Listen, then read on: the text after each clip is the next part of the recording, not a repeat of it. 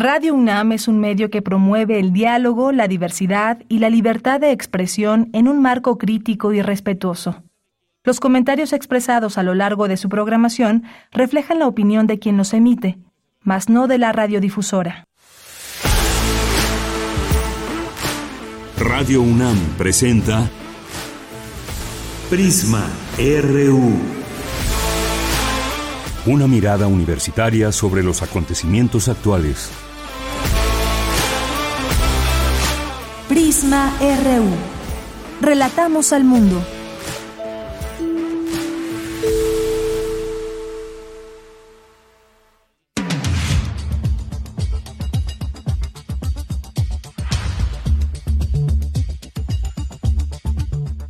Hola, ¿qué tal? Muy buenas tardes. Tengan todas, todos ustedes que nos acompañan a través de la sintonía de Radio UNAM en el 96.1 de FM y en línea en www.radio.unam.mx. Les saluda con mucho gusto Virginia Sánchez y en nombre de Deyanira Morán titular de este espacio y de todo el equipo que hace posible esta transmisión. Les damos la más cordial bienvenida a esta, pues estamos retomando ya nuestro formato en vivo. Durante esta semana, pues me da mucho gusto estar en este espacio informativo y llevarles a ustedes el análisis y opinión de nuestras y nuestros expertos universitarios sobre diversos temas relevantes. Hoy, julio 17, bueno, continúan las vacaciones en la UNAM. Ya en la siguiente semana se retomarán las actividades. Mientras tanto, pues sigan ustedes disfrutando esta semana semana de vacaciones que queda por delante. Este lunes tendremos una entrevista con Renata Díaz Barreiro Castro, investigadora del Early Institute y coordinadora del Sistema de Indicadores de Primera Infancia, quien nos va a hablar sobre un encuentro realizado por dicho instituto, instituto sobre cómo afecta la pobreza extrema en la primera infancia, así como algunas recomendaciones para prevenirla.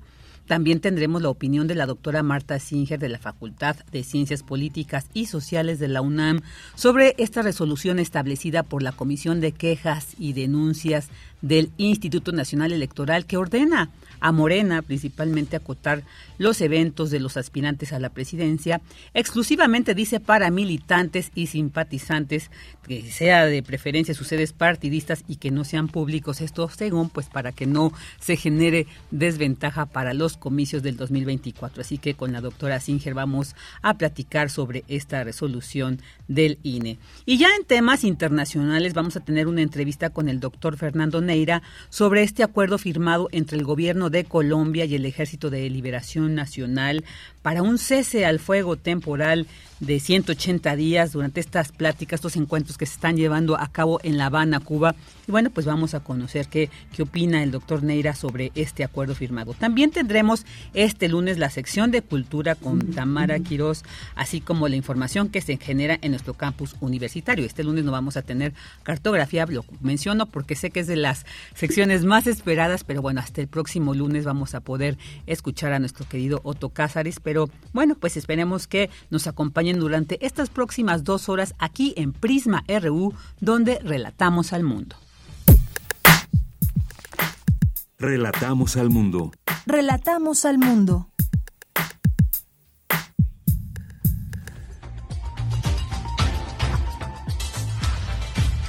Vámonos con el resumen informativo en temas universitarios. Como parte de la colección universitaria La década COVID en México, los desafíos de la pandemia desde las ciencias sociales y las humanidades, en el tomo 7 especialistas analizan qué sucedió con los derechos humanos durante la pandemia. Ahí Luis Raúl González Pérez considera que el derecho a la educación, a la protección de la salud y al empleo fueron las garantías individuales más afectadas durante la COVID-19. En la UNAM se imparte la licenciatura en Bibliotecología y Estudios de la Información. Los bibliotecólogos deben ofrecer servicios novedosos y revisar qué les puede servir de los nuevos avances. Por ejemplo, la inteligencia artificial, comentó Georgina Araceli Torres Vargas, directora del Instituto de Investigaciones Bibliotecológicas y de la Información. El Instituto de Investigaciones Estéticas organiza la conferencia anual 2023 del Comité Internacional de Documentación que se realizará en el mes de septiembre y reunirá a especialistas nacionales y extranjeros. En temas nacionales, luego de dos años de estar sin operación debido al colapso del tramo elevado entre las estaciones Olivos y Tezonco, este sábado el jefe de gobierno de la Ciudad de México, Martí Batres, encabezó la reapertura de cinco estaciones de la línea 12 del metro. Escuchemos a Batracio.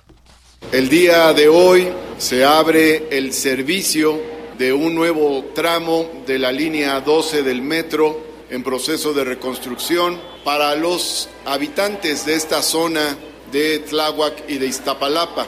Podemos decir que es de toda la red del sistema de transporte colectivo. Esta es la región donde viven las familias de más bajos recursos. Se abre hoy el servicio de las estaciones Culhuacán, San Andrés Tomatlán, Lomas Estrella, Calle 11 y Periférico Oriente. A las nueve estaciones que estaban ya en funcionamiento se agregan cinco estaciones más el servicio agregará alrededor de 100.000 personas. Esto quiere decir que a partir del día de hoy podrán circular por estas estaciones del metro ya en funcionamiento aproximadamente 200.000 usuarios. Reporteras y reporteros protestaron frente a la delegación de la Fiscalía General de la República en Chilpancingo. Exigen justicia por el asesinato del periodista Nelson Matus, director de Lo Real de Guerrero, portal especializado en temas de violencia e inseguridad. En temas internacionales, un avión de asalto ruso Su-25 se, se, estrelló sobre el mar de Azov en la región de Krasnodar cuando realizaba un vuelo de entrenamiento, informó el servicio de prensa del Distrito Militar de Rusia. Y la presidenta de la Comisión Europea, Ursula von der Leyen, anunció que la Unión Europea invertirá más de 45 mil millones de euros en América Latina y el Caribe a través del programa europeo Global Gateway. Escuchemos. Lo que queremos debatir hoy es cómo conectar aún más a nuestra gente y a nuestras empresas, cómo reducir los riesgos y reforzar y diversificar nuestras cadenas de suministro, y cómo modernizar nuestras economías de manera que se reduzcan las desigualdades y se beneficie a todos. Todo esto está a nuestro alcance si conseguimos que el acuerdo de la Unión Europea-Mercosur supere la línea de meta y nos comprometamos a resolver lo antes posible cualquier diferencia pendiente. Por su parte, el presidente Luis Ignacio Lula da Silva consideró como inaceptables las demandas europeas con criterios medioambientales más estrictos para frenar la deforestación de la Amazonía recogidas en un nuevo documento. Todo el mundo sabe que Brasil hará su parte en la cuestión climática. Tenemos un compromiso de deforestación cero en la Amazonia para 2030. Y en este debate queremos hacer entender a la Comisión Europea que hay 50 millones de habitantes en la Amazonia sudamericana que necesitan condiciones decentes y dignas de supervivencia. Que precisam ter condições de sobrevivência digna e decente. Un informe de la ONU señala que en los últimos meses los talibanes han aumentado las restricciones a niñas y mujeres en Afganistán. Hoy en la UNAM, ¿qué hacer? ¿Qué escuchar? ¿Y a dónde ir?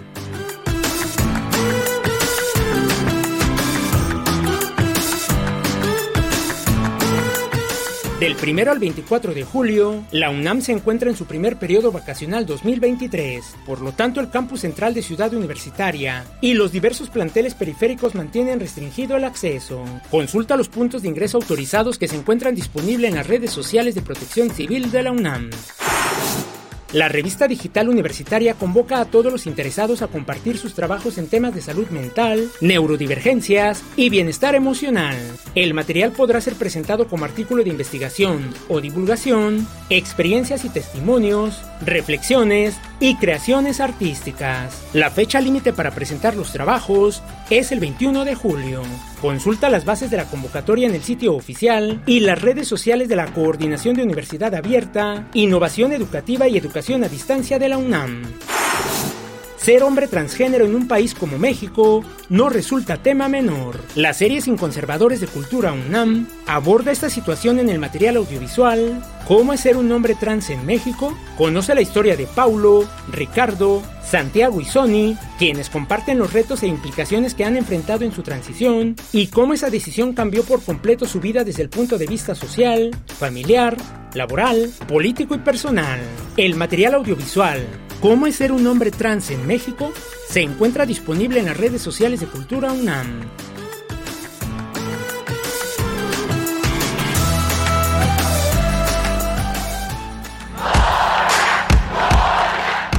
Campus RU Una de la tarde con 13 minutos y vamos a entrar con la información que se genera en nuestro campus universitario. Ofrecen bibliotecólogos de la UNAM servicios novedosos. Esta información con mi compañera Dulce García, quien ya nos acompaña en la línea. Hola, ¿qué tal Dulce? Buenas tardes, bienvenida. Así es, Vicky. Muy buenas tardes a ti al auditorio. Vicky, a partir de la pandemia las personas se familiarizaron y adecuaron más a la información digital. Sin embargo, al estar conectados a la red todo el tiempo, también trajo consigo mucho estrés.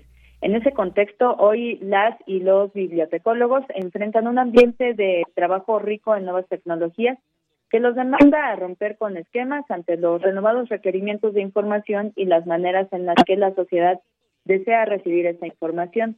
Esto lo consideró así, Vicky, la doctora Georgina Araceli Vargas Torres. Ella es directora del Instituto de Investigaciones Bibliotecológicas y de la Información de la UNAM. La académica añade que las generaciones más jóvenes tuvieron estrés por conectividad y que al regresar a las actividades presenciales están demandando libros impresos, además de que están reconsiderando a la biblioteca como un espacio donde se puede gozar de obras y de otras actividades. Eh, con motivo del Día del Bibliotecario, que se conmemora el próximo 20 de julio, la doctora Araceli Torres destacó que se necesita que los expertos implementen servicios novedosos, que sean proactivos, trabajen en equipo y que se anticipen eh, en situaciones que deben hacer eh, eh, continuar sus mismas funciones a pesar de las dificultades como lo sucedió en la pandemia. La académica subraya que los bibliotecólogos tienen un papel preponderante en la transmisión de la información para su análisis y reflexión con el fin de generar nuevo conocimiento. En este sentido, Vicky, hay que recordarle al auditorio que en la UNAM se imparte la licenciatura de Bibliotecología y Estudios de la Información. También hay estudios de maestría y doctorado. Y bueno, que estos profesionales realizan la curaduría de bibliotecas, seleccionan los documentos para crear las colecciones a partir de la calidad y de su contenido, también de lo que el público esté necesitando, además de cuidar todos estos materiales. Es la información que tenemos. Muchas gracias, Dulce. Nos escuchamos al Gracias a ti. Muy buenas tardes. Buenas tardes. Ahora nos vamos con este tema. Especialistas en derechos humanos analizan qué sucedió con los derechos humanos durante la pandemia. La información con mi compañera Cristina Godínez. Adelante, Cris. Buenas tardes. Vicky, buenas tardes. Un saludo para ti y para el auditorio de Prisma RU. Como parte de la colección universitaria La década COVID en México, los desafíos de la pandemia desde las ciencias sociales y las humanidades, el tomo 7, coordinado por Edgar Corso Sosa y Luis Raúl González Pérez, tiene como título Derechos Humanos. Y al hablar de su participación en este proyecto, Luis Raúl González Pérez, coordinador del Programa Universitario de Derechos Humanos de la UNAM, dijo que las garantías fundamentales son el eje central de este trabajo. González Pérez consideró que después de la crisis humanitaria provocada por la COVID-19, los esfuerzos en el diseño de políticas públicas deben colocar en el centro el tema de las garantías fundamentales para atender las afectaciones en los diferentes rubros, pero sobre todo para salvar vidas. Los derechos humanos son un eje transversal de toda la obra y en particular abordamos en el tomo 7 el tema en específico sobre esas perspectivas cómo impactó en la educación, cómo impactó en el ámbito laboral, en sí mismo la protección de la salud, cómo también desde los marcos jurídicos, eh, las instituciones, en qué grado pudieron no dar respuesta oportuna a eh, la necesidad que enfrentaba el país, si las políticas públicas o no respondían a ese eje transversal que son los derechos humanos. El investigador comentó que se deben pensar nuevas opciones para reorientar el gasto público de acuerdo a la emergencia y las circunstancias que enfrentan y cómo lograr una atención a la salud más igualitaria, por ejemplo, con una distribución equitativa de las vacunas. Un tema central es cómo fortalecemos nuestros sistemas de atención a la protección de la salud. ¿Cómo le hacemos para hacer más igualitario el tema de esa atención? Pongo el ejemplo de una distribución de vacunas más igualitaria y esto incluso a nivel de estados nacionales. Es un tema de preocupación y que además se muestra cómo hay retrocesos naturales a partir de esta pandemia en donde el tema de pobreza se extendió y la pobreza incide en el tema educativo. Luis Raúl González Pérez expresó que la UNAM procuró dotar a sus alumnas y alumnos de las mejores herramientas para enfrentar esta pandemia. Que la década COVID, esta colección década COVID, lo que proyecta hacia adelante es cómo fortalecer esa política pública cómo fortalecer presupuestos que permitan no vivir las experiencias pasadas, estar debidamente preparados y que el motor que eh, transforma los países, que es la educación, no se vea mermado y que podamos recuperar estos dos años en diversos tópicos con eh, eje transversal que es el ser humano por delante y ese ser humano tiene derecho a la educación, a la protección de la salud, a la protección del empleo, eh, por citar algunos de los derechos humanos más sensibles, sentidos y más afectados que se dieron. Puntualizó que en las reflexiones del seminario sobre la década COVID en México, académicos e intelectuales coincidieron en resaltar como un mensaje para la sociedad que durante y después de la emergencia sanitaria transitamos de la solidaridad a la corresponsabilidad. Vicky, este es mi reporte. Buenas tardes. Buenas tardes, Cris. Muchas gracias. Queremos escuchar tu voz. Síguenos en nuestras redes sociales. En Facebook como Prisma RU y en Twitter como arroba PrismaRU. Una de la tarde con 19 minutos y vamos a entrar con nuestra primera entrevista de este lunes. Vamos a hablar sobre pues el tema de la pobreza extrema, cómo afecta a las primeras infancias, a niñas, niños y adolescentes porque bueno, pues el R Institute organizó una mesa sobre retos y estrategias para combatir la pobreza desde la primera infancia. Y ahí expertas y expertos en política social pues dieron algunas recomendaciones para que este sector de la población pues salga de la pobreza y tengan un acceso mejor a la alimentación, a la salud y educación. Bueno, para platicar sobre este tema ya tenemos en la línea a Renata Díaz Barreiro Castro, ella es investigadora del Early Institute y coordinadora del Sistema de Indicadores de Primera Infancia, a quien le doy la bienvenida. Hola, ¿qué tal Renata? Muy buenas tardes, gracias por estar aquí con nosotros en Prisma RU. Hola Virginia, pues muchas gracias por la invitación a tu espacio para poder hablar de este tema tan tan importante que es la pobreza infantil. Claro que sí. Y bueno, pues para empezar, Renata, quisiera preguntar de cómo se mide esta cuestión de la pobreza, de la pobreza extrema, cómo llegar a estos indicadores que pues dan, digamos, un reflejo de cuál es la situación lamentable en este caso de este tema en estas primeras infancias. ¿Qué nos puedes decir? Sí, pues bueno, eh, a diferencia de otros países, México tiene una, una excelente manera de medir la, la pobreza, que es gracias al Coneval, se lleva implementando esta manera de medir la pobreza desde 2009, y es medir la pobreza de una manera multidimensionalmente. Entonces, ¿qué significa esto? Que no solamente medimos la pobreza por el ingreso que pueda tener una familia, sino que además de medir esto, también lo que hacemos es por la vulneración de los derechos sociales, ¿no? Estas carencias sociales que tienen pues niñas, niños y adolescentes o personas en, en, en general y Em, entonces, en esos, digamos, se en estos dos espacios. Si, por ingreso estás por debajo de una línea de pobreza o pobreza extrema, y en materia de derechos, si no estás subiendo, además de que no te alcanza por ingreso, que aparte no estés pudiendo satisfacer tus necesidades como la educación, la salud, la seguridad social, eh, la alimentación y la calidad y servicios básicos de la vivienda. Esas, digamos, son las seis carencias sociales. Entonces, medimos de esta manera, si tú tienes alguna carencia social o si tienes tres carencias sociales y si aparte te encuentras por abajo de una de una ah, de, una línea de, ingreso es que te sitúas o en pobreza o en pobreza extrema. Y digamos, esto es lo que establecería una, eh, esto que tú acabas de decir, de pobreza, pobreza extrema, cuando se excede o se pasa alguno de estos límites. Qué bueno que nos señalas esto para entender más sobre este tema. ¿Y, cuáles son, eh, a partir de este estudio, cómo se puede establecer esos estados donde se registra más pobreza y más pobreza extrema? ¿Cuáles serían estos, Renata?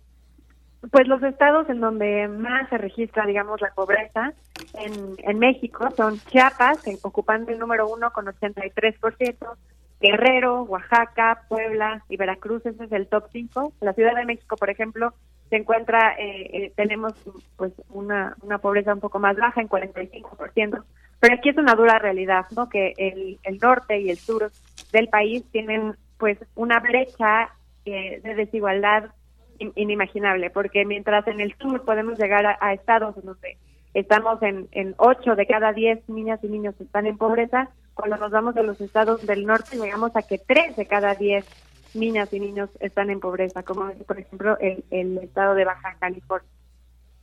Esto es muy lamentable porque además estos porcentajes que tú señalas, bueno, pues están indicando que no se ha avanzado mucho en, en pues atender esta problemática porque además estamos hablando de derechos básicos, de derechos vitales, fundamentales. Entonces esto esto es muy importante y qué bueno que se siga haciendo pues este estudio para seguir haciendo un registro de estas condiciones. Oye, pero ha habido, podríamos decir que sí ha habido cambios en esta situación de la pobreza en México, permanecemos iguales, que nos dijeras un poquito cómo se ha dado este avance. Bueno, porque ha habido, pues se nos ha dicho que ha habido políticas que se han aplicado para precisamente atender esta problemática, pero bueno, yo creo que sobre todo este estudio nos puede dar un reflejo de qué tanto se ha avanzado. ¿Qué nos puedes decir sobre esto? ¿Ha habido cambios en la pobreza en México?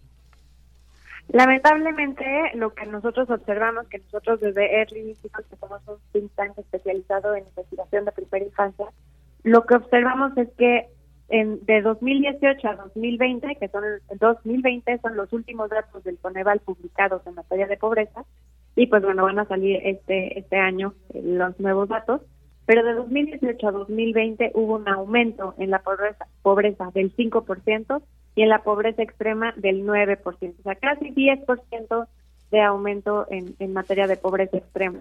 Y además, si nosotros nos vamos a ver eh, los derechos, que bien los llamabas necesidades básicas, no estamos hablando de unos lujos, estamos hablando de educación, de alimentación, de salud, ¿no? Y, y lo que observamos es que también ha habido estos, digamos, aumentos graves en, en, estas carencias. Por ejemplo, si nosotros observamos eh, la carencia por acceso a salud, observamos que 2000, de 2018 a 2020 aumentó el 77%, un incremento de casi 80% en, en, la carencia por acceso a la salud. Es decir, en, en, México estamos pues muy grave en ese sentido y también en un aumento del 13% en el rezago educativo de la primera infancia. Entonces, tanto salud como educación van muy mal y aunque, por ejemplo, eh, no vemos un cambio muy grande en la seguridad social, sí se observa que eh, 6 de cada 10 niños, estamos en un 60%, no tienen acceso a la seguridad social. Si tus papás, por ejemplo, no tienen acceso a la seguridad social porque tienen un trabajo informal, tú también, como niña o niño, heredas esa, digamos, pobreza, esa carencia en ese sentido. Y eso limita, por ejemplo, que puedas tener acceso a otros derechos, como por ejemplo las guarderías, ¿no? La educación inicial. Claro, claro. Sí, y, y además eh, esto es muy lamentable porque también hay que considerar eh, el, este contexto de la pandemia, ¿no? Donde sí ya se ha señalado algo que esto encrudeció, o sea, esto vino como a pues a potenciar más esta esta desigualdad, este esta falta de ingreso, esta falta de atención. Entonces yo creo que pues sí hay que esperar precisamente estos nuevos datos que nos dé Coneval sobre esta actualización y que ahí se va a reflejar precisamente la problemática en esta cuestión.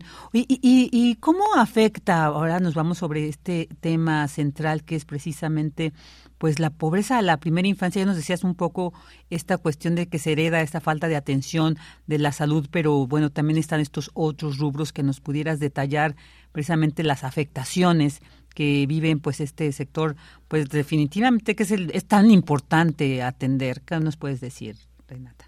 Pues a mí me gustaría señalar primero que que cada una, digamos, no es solamente el hecho de que se vulnere, por ejemplo, solamente la seguridad social, lo que se es solamente la educación. Lo que pasa en pobreza muchas veces es que muchos de estos, digamos, efectos adversos se van acumulando, ¿no? Entonces, pues, tenemos niñas y niños que están viviendo en un entorno en el que de por sí no tienen alimentación, no tienen educación, no tienen sus buenas vacunas por, por falta de acceso a la salud y que aparte se están viendo eh, en, envueltas en un entorno de violencia, ¿no? tanto por parte de sus cuidadores como también por esta violencia comunitaria que existe, delincuencia, etcétera. Entonces, estamos viendo que se está generando, digamos, este efecto dominó que pues realmente tiene pues un impacto muy muy grande sobre la vida de niñas y niños. Y es que por el momento de la etapa en la que estamos hablando, la primera infancia va desde los 0 a los 5 años. Es una parte eh, muy importante en materia de desarrollo del cerebro. Entonces, si nosotros comprometemos por la falta de alimentación, por la falta de educación, por la falta de atención eh, de estas necesidades básicas, comprometemos este desarrollo del cerebro. Y ya existe evidencia científica, ¿no? De la revista de Lancet, de, la serie de desarrollo infantil temprano, que nos señala que existe una relación, por ejemplo, entre el bajo estatus socioeconómico, que tiene impacto en un menor volumen de materia gris, aquí ya hablando de términos del cerebro, un menor eh, volumen del lóbulo frontal y que todos estos, estos, estos aspectos son clave para y, determinan sobre todo el desempeño cognitivo, académico y conceptual. ¿Qué te dice eso? Que si tú a una niña o un niño que, que está en situación de pobreza la evalúas en comparativo con alguien que no está en pobreza, el, peso de la pobreza es tan determinante que va a marcar la trayectoria a largo plazo.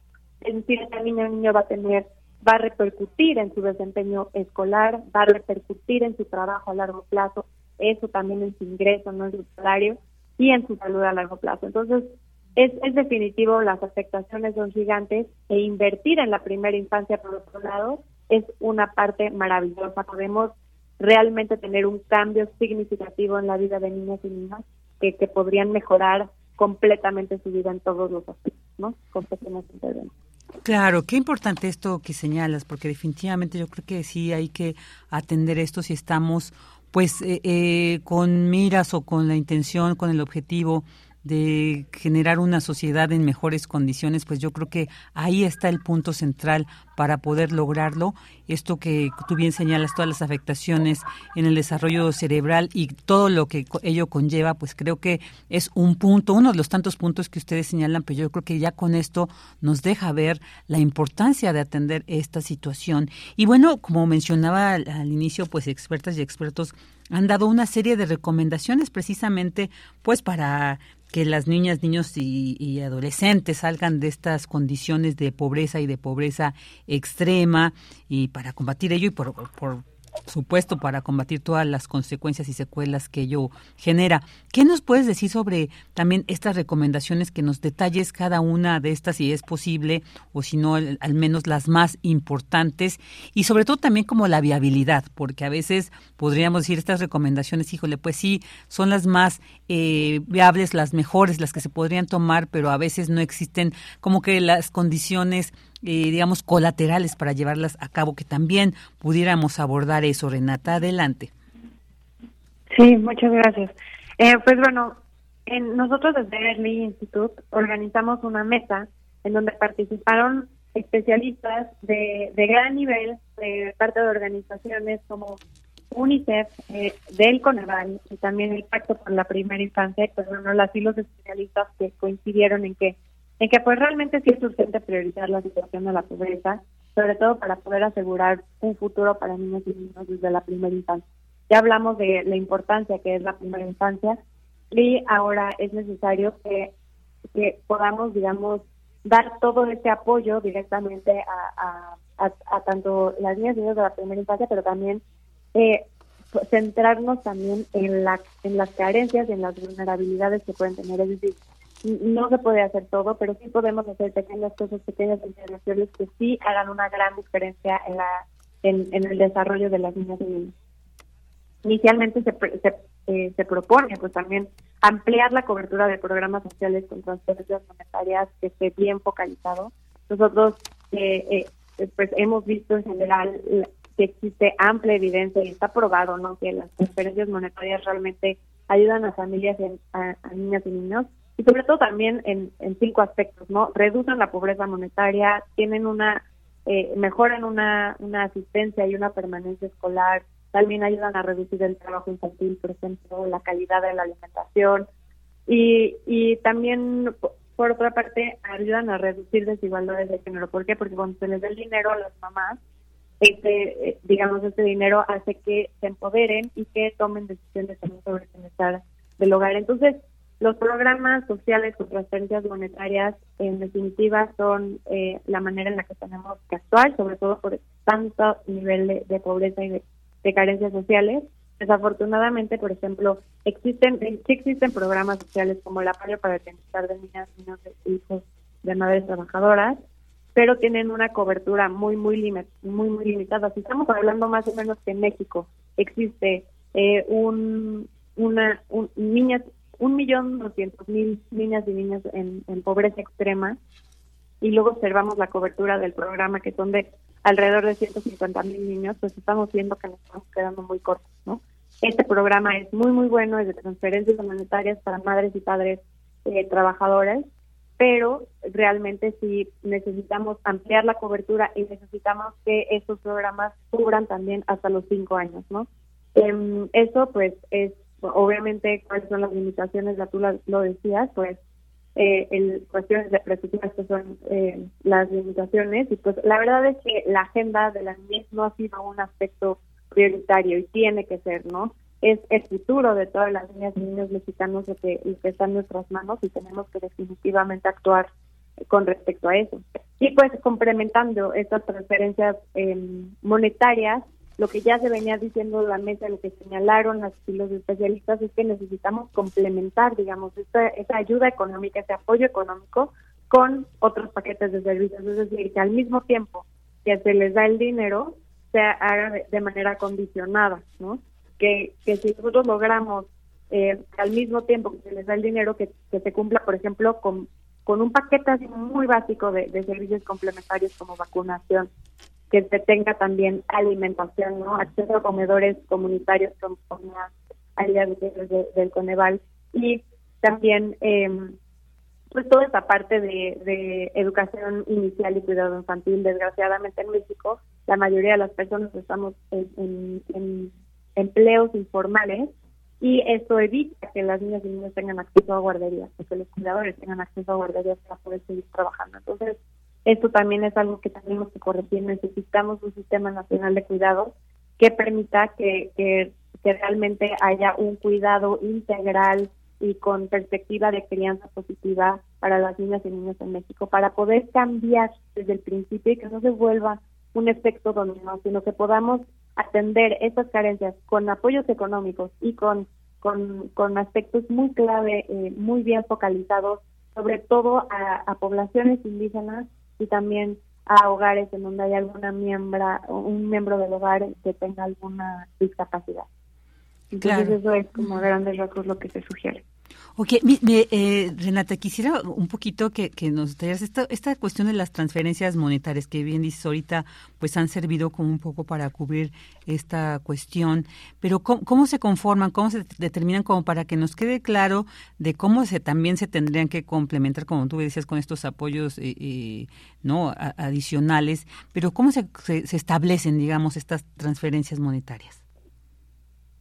Pues eh, actualmente, pues son, como, como se ha venido haciendo, pues en teoría se debe de, focalizar bien, ¿no? Tenemos que tener, y es por ello que programas como el sistema de indicadores de primera infancia son una ruta segura para poder tomar decisiones, ¿no?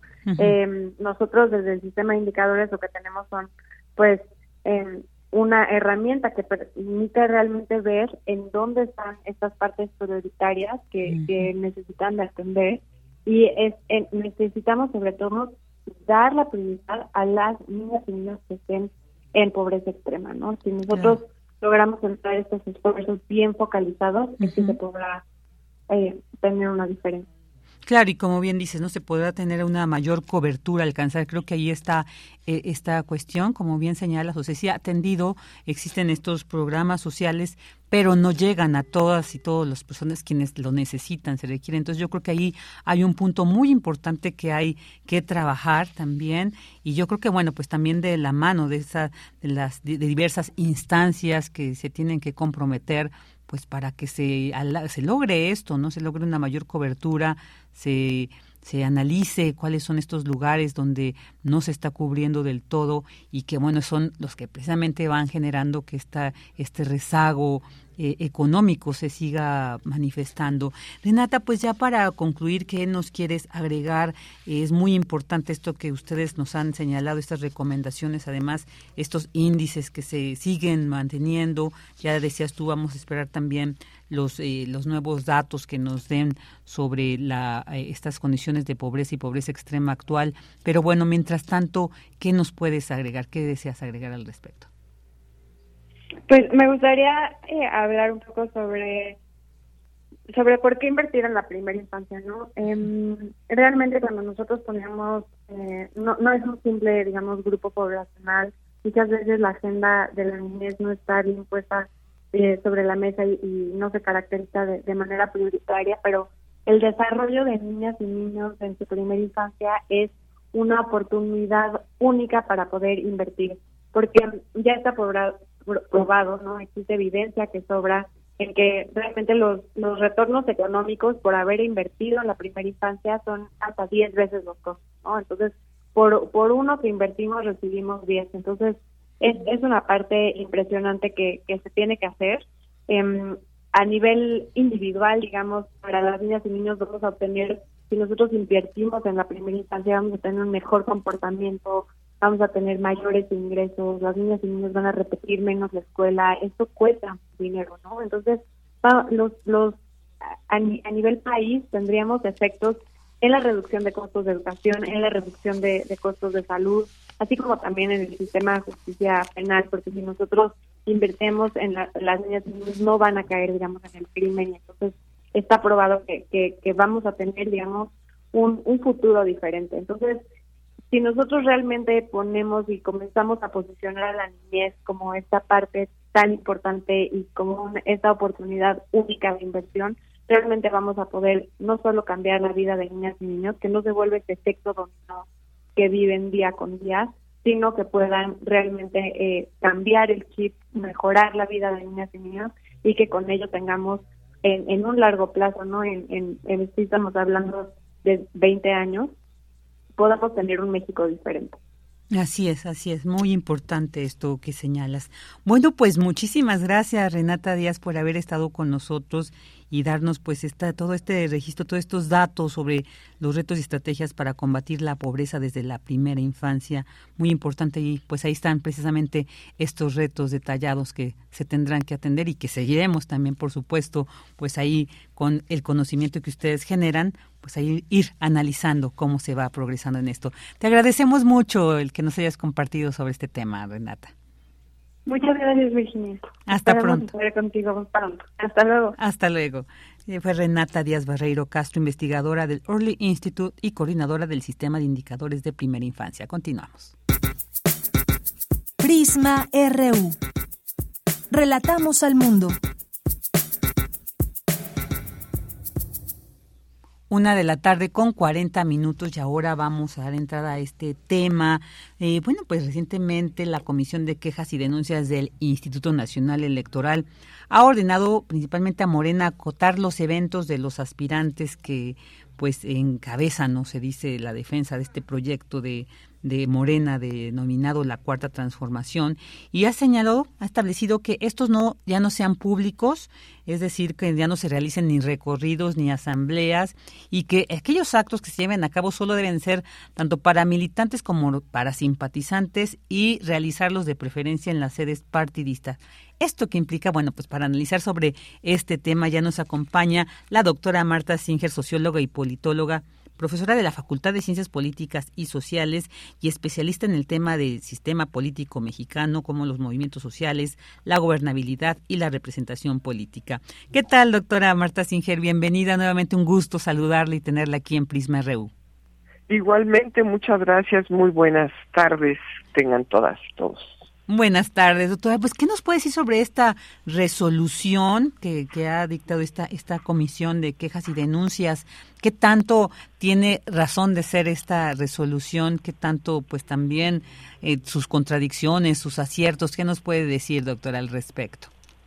Bueno, pues sí es un tema realmente muy interesante porque, eh, bueno, pues eh, las autoridades electorales tienen la obligación de hacer cumplir el marco legal pues, que tenemos, ¿no? Que los partidos políticos han eh, elaborado y entre ellos, eh, pues justamente Morena también en su momento formó parte de quienes aprobaron estas disposiciones, lo mismo que el PRI, el PAN y el PRD, que están hoy en día también haciendo ya eh, campañas.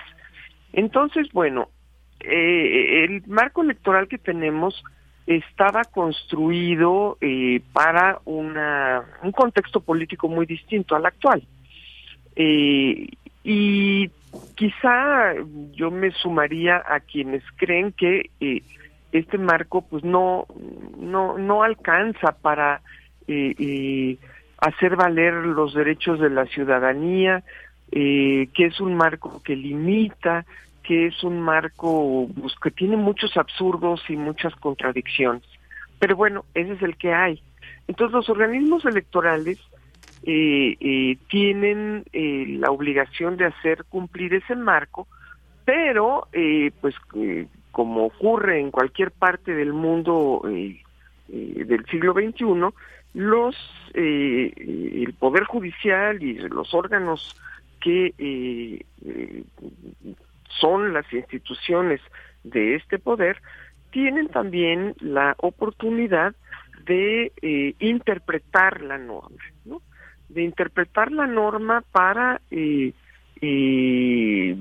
hacerla efectiva en contextos específicos, dado que pues las normas no son un catálogo exacto que consiga aplicarse a cualquier circunstancia, porque las circunstancias cambian y bueno, los partidos además son instituciones pues muy, eh, eh, o los políticos eh, son personas muy hábiles para salirse de lo que está directamente escrito, ¿no? Y entonces, pues para aplicar la norma hay que interpretar.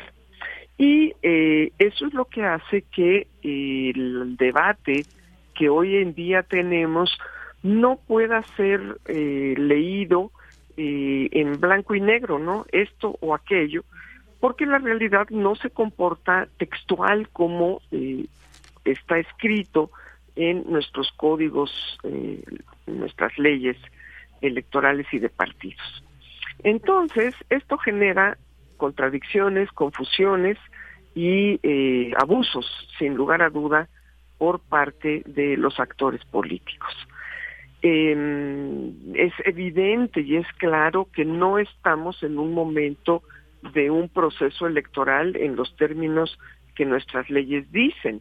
Por lo tanto, no serían estos los tiempos en donde habría que escoger candidatas o candidatos eh, eh, para representar a la sociedad, ni mucho menos eh, el momento donde los partidos debiesen estar identificando quiénes van a ser las personas nominadas para las candidaturas que eh, se disputen en el 2024.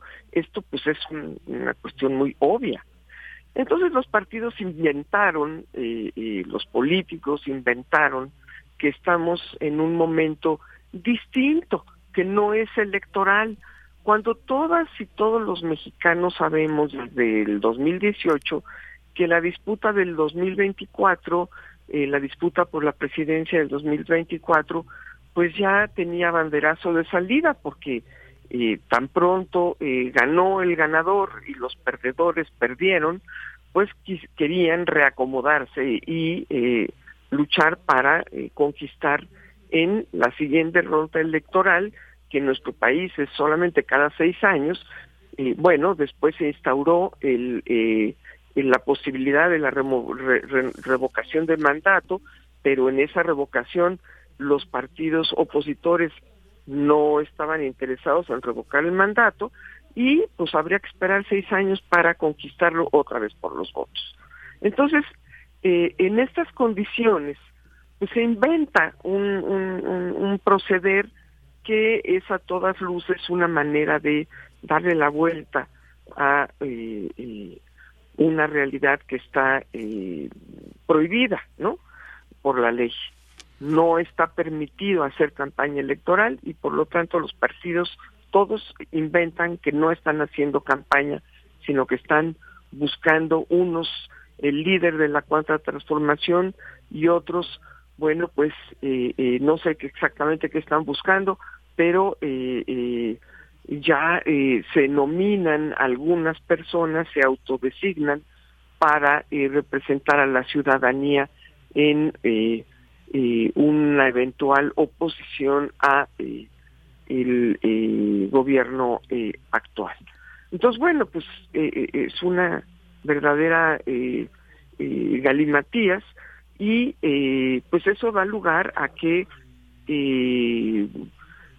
no sea muy exacto lo que el, órgano electoral, el INE, haya determinado en este fin de semana para tratar de evitar que los partidos le sigan dando la vuelta eh, y sigan eh, pues en un proceso de campaña que no quieren reconocer como eh, proceso de campaña electoral.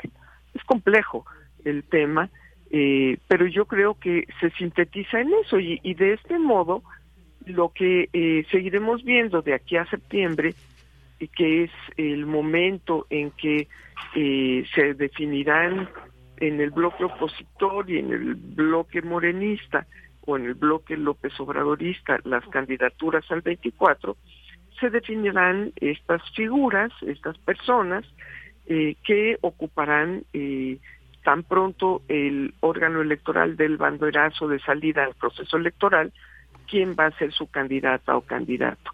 Es muy absurdo que los propios partidos hayan limitado los tiempos de campaña eh, al, al, mínimo, pensando que pues entre más corto, menos oportunidades tendría la oposición para desplegar su fuerza y hoy en día eh, pues que la oposición necesita un espacio más largo pues haya pues ofrecido un camino en donde tampoco pueden frenar el anticipo del proceso electoral que se hizo por parte de eh, los miembros eh, del gabinete eh, y personas allegadas a López Obrador que desean la continuidad y que lucharán por la candidatura para el 2024. Así, lo veo. Así es, doctor. Sí, sí, muy interesante, muy importante que usted nos señala. En ese sentido también me quisiera preguntarle, porque, bueno, como usted bien dice, incluso es una práctica que conocemos, esto no es nuevo, eh, esta cuestión de que se adelanten tal vez a lo que determinan como el periodo ya así de apto para campañas, digamos, esto es una práctica que los otros partidos ahora, oposición, PRI, PAN, eh, han llevado a cabo. Sin embargo, llama la atención que el INE solamente se dirige a Morena. Esto pues estaría mostrando un poco esta parcialidad del Instituto Electoral que tanto se ha cuestionado, ¿no cree usted, doctora? Bueno, es que todavía eh, el, proceso del frente y del frente opositor eh, no ha dado pie a eh, que se hagan actos proselitistas masivos, ¿no? Están apenas consiguiendo las firmas para ver si logran juntarlas y continuar su proceso, ¿no? Eh, es un absurdo. Eh, eh, realmente es, eh, me parece a mí muy absurdo tratar de contener el ejercicio de la política a eh, fechas, a maneras de hacerse, a eh, cartas de naturalización para ver quién tiene derecho y quién no tiene derecho de hacer política. Creo que eh, eso solo es el resultado de una historia de fraudes electorales, una historia de intervención de los poderes eh, económicos y, eh, valga la redundancia, el poder político eh, en la vida política. todas las ciudadanas y ciudadanos tenemos derecho de hacer política todo el tiempo y tenemos la la libertad para opinar y para organizarnos según nuestra constitución.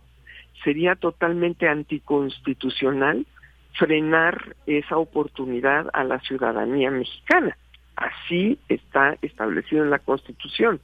Pero las leyes secundarias, las leyes electorales, han eh, eh, eh, pues hecho mucho más estrecho el espacio para el ejercicio de la política y a tal grado que pensamos, eh, o a veces leemos, o a veces eh, eh, se refieren algunas personas a la política como si fuera exclusiva de los que ganan por hacer política, de los que reciben dinero por hacer política, que son justamente pues los miembros de los partidos.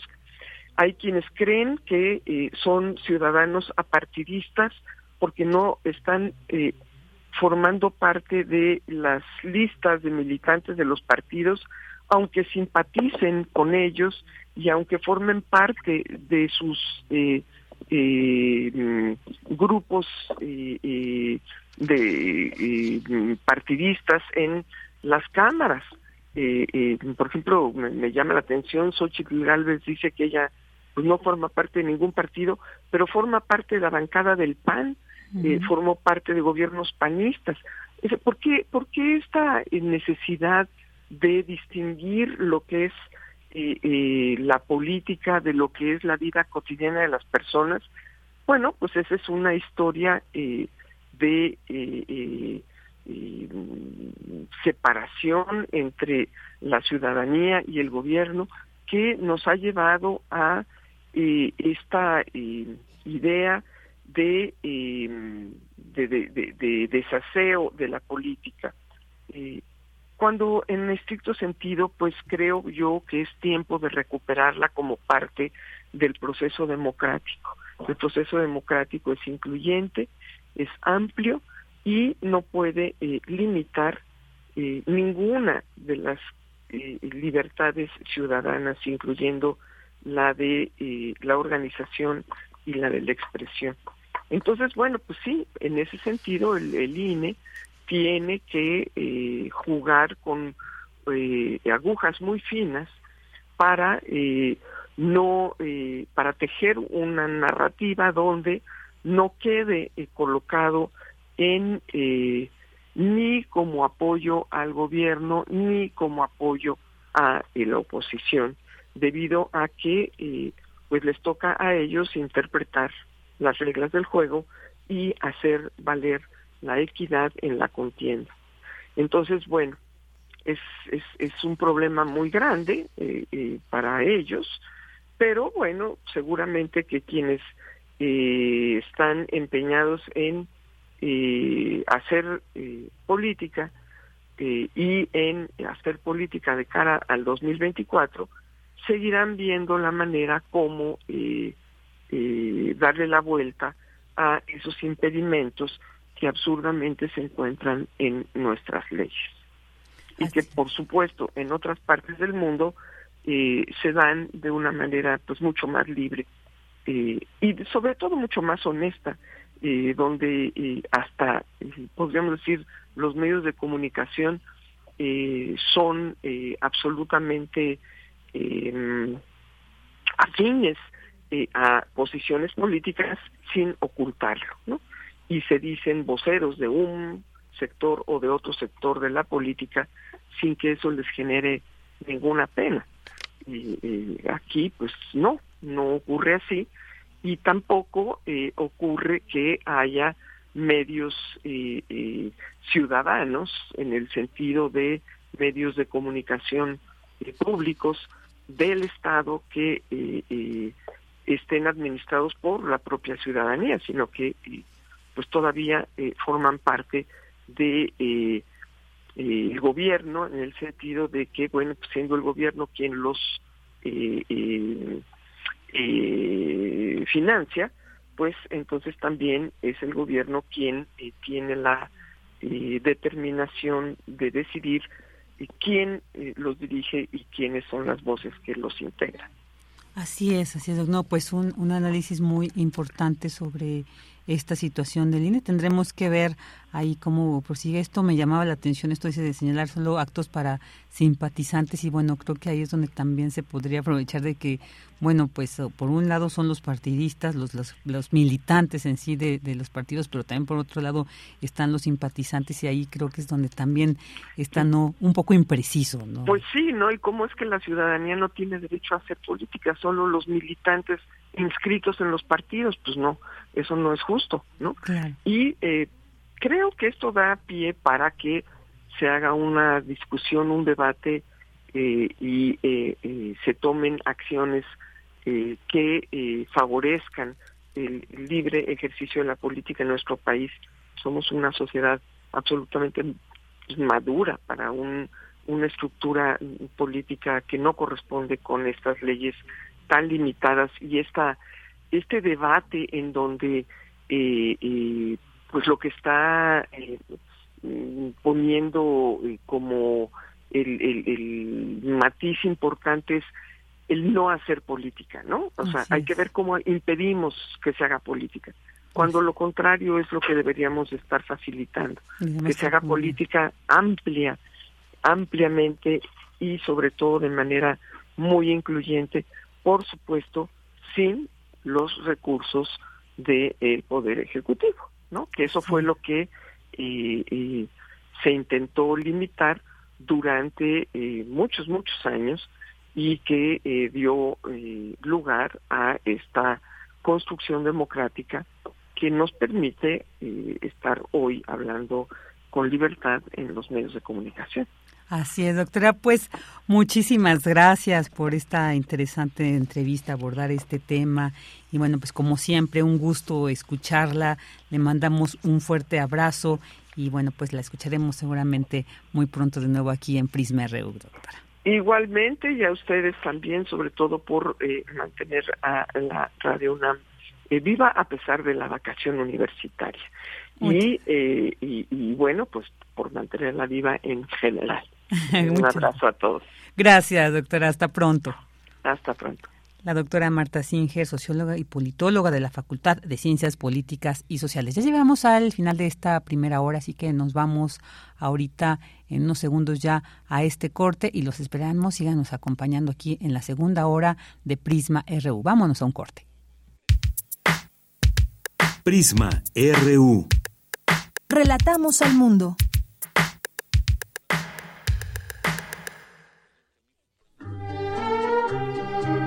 Compartimos música para inspirar un recuerdo. Pero también podemos compartir recuerdos que nos lleven a las mismas canciones. Cancioncitas me faltan. Cancioncitas, tercera parte. Todas las caras de la música popular del siglo pasado. En memoria y de la mano del maestro Fernando González Gortázar.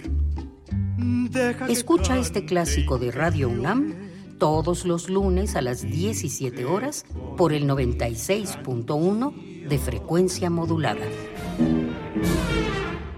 Radio UNAM. Experiencia sonora.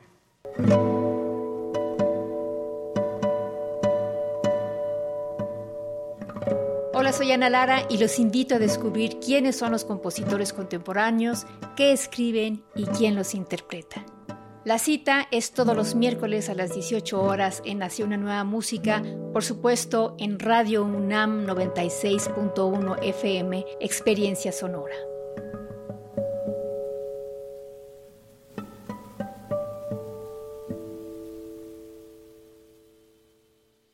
Si vas a realizar algún trámite en tu módulo de atención ciudadana, como inscribirte al padrón electoral, actualizar tu domicilio o corrección de datos personales, solo necesitas tres documentos. Una identificación con fotografía, un documento que acredite tu nacionalidad mexicana y un comprobante de domicilio reciente. Conoce más detalles de lo que necesitas para cada tipo de trámite en INE.mx o INETEL 804 33 2000. Mi INE es valioso porque mi INE nos une. Los vapeadores pueden ser muy atractivos y fumar te hace sentir grande. Pero si lo haces, vivirás 10 años menos. Fumar te hará sentir angustia, te vas a deprimir, no dormirás bien y para aliviarte vas a querer otro cigarro o vapeada, aunque sepas que la adicción te está matando. Porque si fumas o vapeas, el cáncer destruirá tu lengua, tu garganta, tu sistema digestivo y seguramente tus pulmones. Si te drogas, te dañas. La felicidad que necesitas está en ti, con tu familia, tus amigos y la comunidad. Secretaría de Educación Pública. Gobierno de México. Un libro no termina con el punto final. No es solo la escritura y la corrección. Hay mucho más que un proceso creativo o un arranque de inspiración.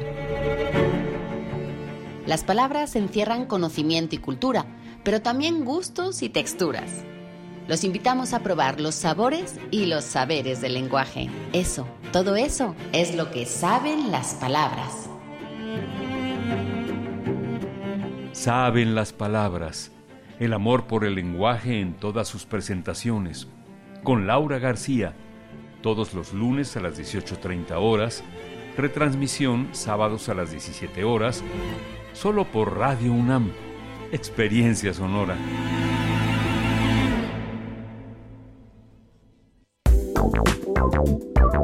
Queremos escuchar tu voz. Síguenos en nuestras redes sociales. En Facebook como Prisma RU y en Twitter como arroba PrismaRU.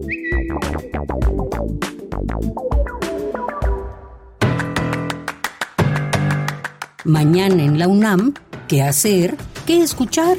¿Y a dónde ir?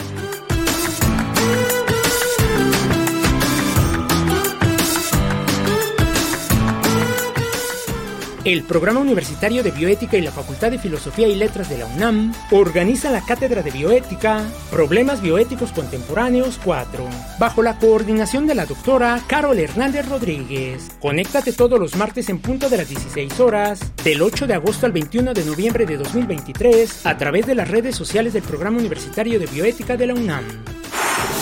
Cultura UNAM te invita a ser parte de su equipo de trabajo realizando tu servicio social. Solo necesitas ser estudiante de la UNAM de las carreras de Ciencias de la Comunicación, Diseño Gráfico, Comunicación Visual y Lengua y Literaturas Hispánicas, además de tener al menos el 70% de tus créditos cubiertos y disponibilidad de horario. Envía tu candidatura al correo electrónico cultura.unam.gmail.com la Universidad Nacional Autónoma de México, a través de la Coordinación de Humanidades y el Programa Universitario de Estudios sobre Asia y África, abre la convocatoria para participar en el Diplomado en Estudios sobre África 2023-2024, que se llevará a cabo del 23 de agosto de 2023 al 26 de abril de 2024. Para mayores informes consulta la convocatoria completa en el sitio oficial y las redes sociales del Programa Universitario de Estudios sobre Asia y África de la UNAM. Para Prisma RU, Daniel Olivares Aranda.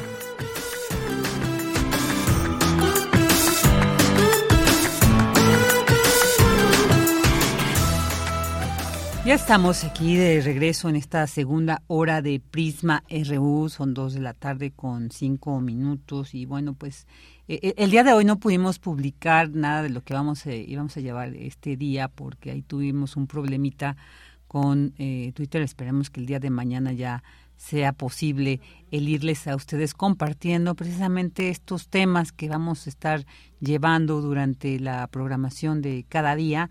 Pero bueno, pues mientras tanto quiero mandar saludos como siempre a nuestro querido Mario Navarrete Real que nos pone una imagen de tener un día lleno de luz y energía. También esperamos que tú tengas un día lleno de luz y energía, energía Mario ahí que también, además siempre nos compartes unas imágenes interesantes y simpáticas. También mando saludos a David Castillo que nos había puesto así que bueno, sí, saludos desde temprano. Dice, buen principio de semana para todos Y bueno, también te mandamos un buen inicio de semana para ti, David, que nos acompañas. Nos da un gusto saber que siempre estás ahí este, detrás o ahí a través de estas de estas, eh, digamos, redes, de estas redes sociales y también radiofónicas para acompañarnos aquí en Prisma RU. También saludos a Jorge Morán Guzmán, que nos desea un buen inicio, tanto a nosotros, el equipo, como para los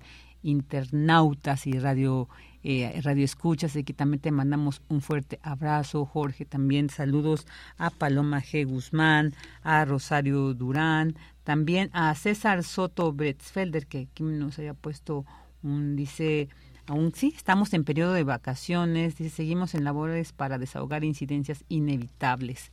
Buen lunes sonoro, también un excelente lunes para ti, César Soto, y pues para todas y todos ustedes que nos escuchan a través de estas frecuencias de Radio UNAM. Es un gusto aquí ya estar retomando en vivo esta transmisión de Prisma RU.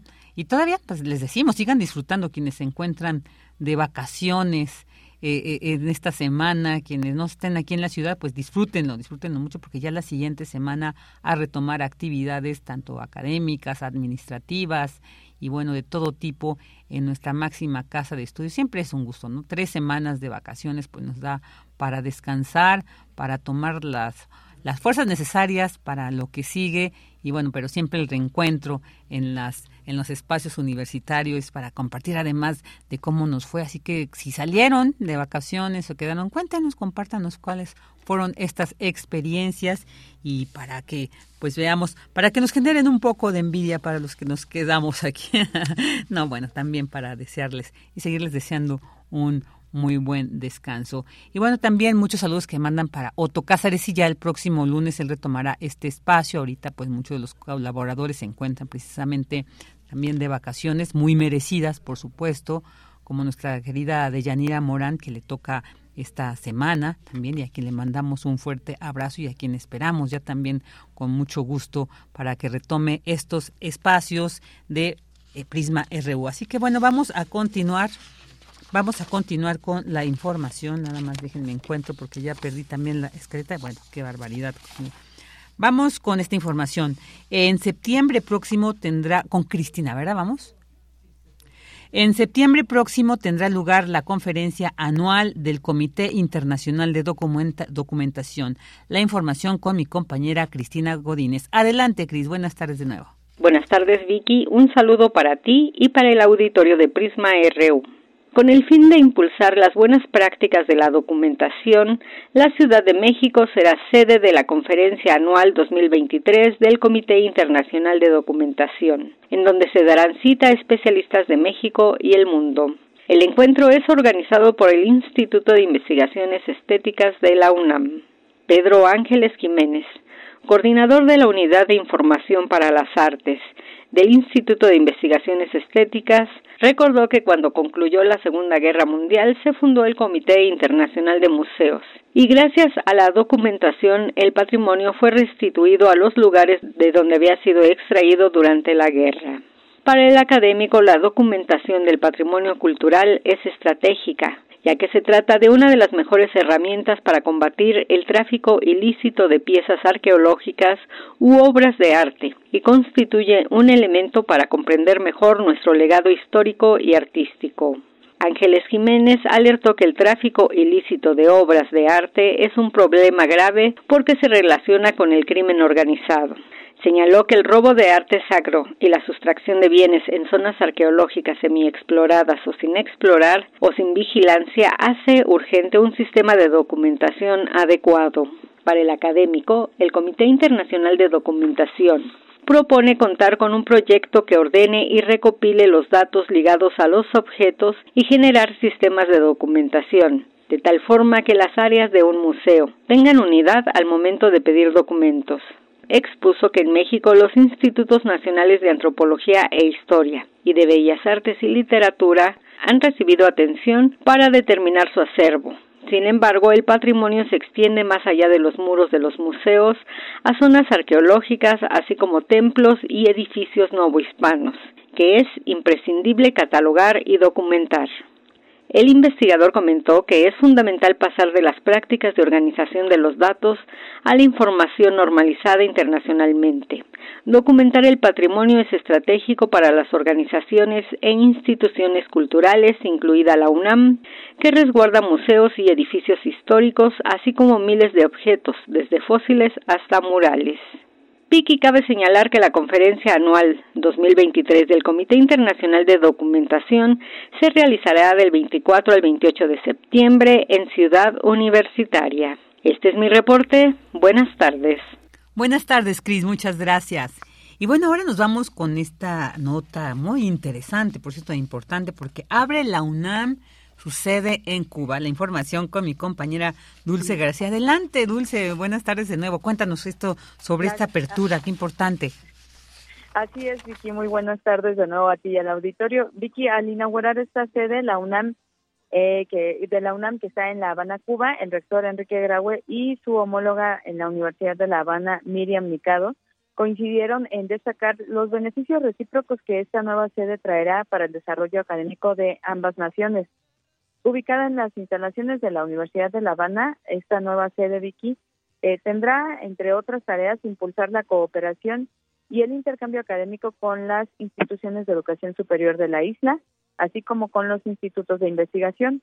Asimismo, intensificará la movilidad de estudiantes y de académicos.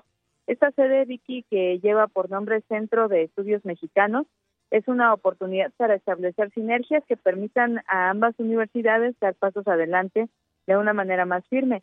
En ese sentido, la rectora Nicado se congratuló del acercamiento que esta sede necesariamente permitirá a ambas universidades. Y de acuerdo con la Coordinación de Relaciones y Asuntos Internacionales de la UNAM, eh, este, nuestra universidad tiene 12 sedes fuera del país ubicados en tres continentes, ocho países y tres escuelas de extensión.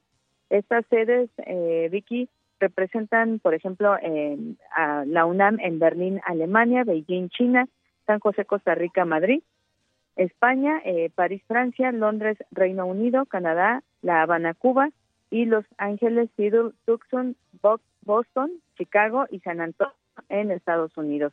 Son todas las que hay ahora ya fuera del país, Vicky y bueno, pues estamos pendientes de ella. Claro que sí, Dulce, pues muchas gracias por esta información que nos has compartido. Muy buenas tardes y hasta mañana. Gracias a ti, muy buenas tardes. Ahora nos vamos con la información internacional con Radio Francia Internacional. Relatamos al mundo. Relatamos al mundo.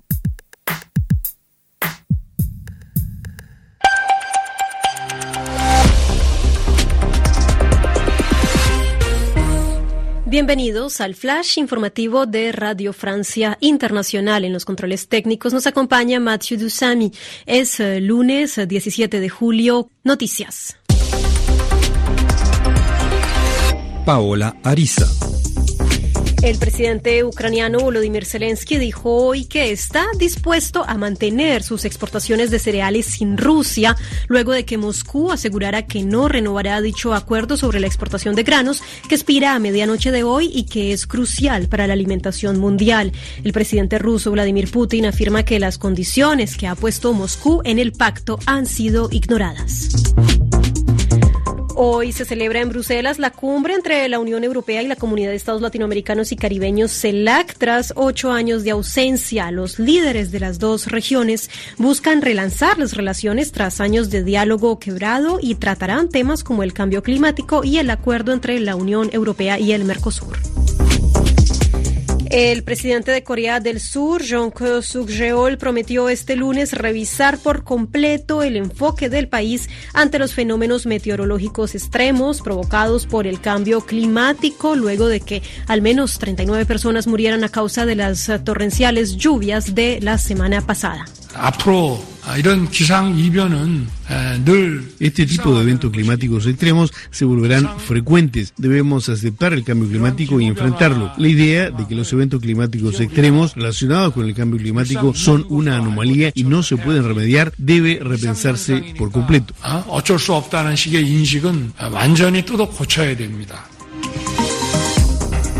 Altas eh, temperaturas causan preocupación en el hemisferio norte. Algunas regiones de países como Estados Unidos, España, Italia y Grecia sobrepasan los 40 grados centígrados. Kouvaras, a 50 kilómetros de la ciudad de Atenas, registró 44 grados de temperatura este fin de semana y hoy se declaró un incendio forestal, según anunciaron los bomberos. Las autoridades ordenaron la evacuación en varias zonas costeras. Los ministros de Finanzas y los bancos centrales de los países del G20 se reúnen desde hoy en India para buscar acuerdos de reestructuración de la deuda y modelos de financiación para enfrentar el cambio climático en un contexto de desaceleración de la economía mundial. La ministra de Finanzas de India, Nirmala Sitharaman, abrió el encuentro diciendo que los líderes financieros tienen la responsabilidad de dirigir la economía mundial hacia un crecimiento fuerte, sostenible, equilibrado e inclusivo. Gracias por escucharnos a través de rfimundo.com. Tu opinión es muy importante. Escríbenos al correo electrónico prisma.radiounam@gmail.com. Dos de la tarde con 17 minutos y vamos a continuar con esta información. Bueno, ya tenemos en la línea al doctor Fernando Neira Orjuela, investigador del Centro de Investigaciones sobre América Latina y el Caribe de la UNAM cuyas líneas de investigación pues son migración latinoamericana, migración y desarrollo y remesas y proyectos productivos. Y bueno, vamos a platicar con él sobre esta firma del acuerdo entre el gobierno de Colombia y el Ejército de Liberación Nacional, también colombiano, sobre un cese al fuego temporal de 180 días durante estas pláticas, estas conversaciones que se están llevando a cabo en La Habana, Cuba. Bueno, ¿qué representa este acuerdo? Bueno, pues para, para analizar eh, el mismo, ya le doy la más cordial bienvenida al doctor Fernando Neira. ¿Qué tal, doctor? Muy buenas tardes y muchas gracias por aceptar esta entrevista. Muy buenas tardes, Virginia. Un saludo para ti y todos tus radioescuchas. Muchas gracias, doctor. Pues empezando esto que decía, ¿qué representa este acuerdo? Un poquito como que nos ayudara a contextualizar, ¿no? Cómo es que se llegó a estas mesas de diálogo, un poquito conocer como cuál es la historia del ELN en Colombia y por qué esta importancia, esta trascendental, este trascendental acuerdo también con el gobierno colombiano, doctor. Sí, mira, la, la guerrilla del Ejército de Liberación Nacional es una guerrilla que nace allá hacia los años 60. Es una guerrilla que tiene en su origen la teología de la liberación eh, y en esa medida es una guerrilla que se diferenció desde sus orígenes con eh, las FARC, ¿no? Una guerrilla en donde su modo de operación ha sido relacionado con lamentablemente la atentado a oleoducto, lo cual ha ocasionado graves daños en términos de, del ecosistema y también pues ha caído en la práctica del el secuestro, la extorsión, todo ese tipo de actividades que siempre se les ha cuestionado a, a estos grupos al margen de la ley, ¿no? Entonces, eh, una guerrilla que tiene un amplio despliegue en el territorio colombiano, estamos hablando de, más de 2.000 hombres distribuidos en zonas estratégicas eh, en todo el territorio y que de alguna manera se fortaleció, como lo hicieron otros grupos al margen de la ley, en el caso paramilitares, con la negociación de las FARC. Es un grupo con, con el cual los diferentes gobiernos han tratado de, de generar ceses al fuego y procesos de eh, negociación, pero ha sido más difícil la negociación porque son grupos más radicales. Este es una guerrilla más radical y que se ha radicalizado aún más por todo lo que sucedió con la guerrilla de las FARC, ¿no? Entonces, siempre con cada gobierno ha sido dificultoso y bueno, se han iniciado, el presidente Santos en ese proceso de negociación con las FARC intentó acercarse con, con el ELN, pero eso no llegó a ningún acuerdo posteriormente con el presidente Iván Duque, este gobierno, eh, marcado por ser un gobierno de extrema derecha, obviamente nunca ha estado de acuerdo con procesos de diálogo y, hizo echó para atrás toda la negociación que se llevaba durante los primeros primeros seis meses de su gobierno. El, y por su parte el gobierno de Gustavo Petro ha tratado, porque recordemos que un principio de su política es la paz total y una paz total pues se logra eh, concertando con todos los actores armados al margen de la ley, ¿no? El, el ELN como parte de esos eh, grupos al margen de la ley ha sido un objetivo del gobierno en busca de, un cese al fuego, de, poder por fin tener una, una negociación de, paz con este grupo y en eso pues entonces eh, llevamos digamos que un tercer eh, eh, eh, ciclo de negociaciones que terminó el pasado 9 de junio y que es a partir de esa negociación que se llega a este acuerdo de, de cese al fuego por, por más de seis meses. no Recordemos que el primer ciclo de, de estas negociaciones se hizo en Caracas, un segundo ciclo fue aquí en México, en Ciudad de México, y el tercero es este que, que se cumplió en La Habana, de donde sale ese, ese fuego. ¿no? Va a haber un cuarto eh, ciclo de negociaciones que va a ser en Venezuela, que está programado para eh,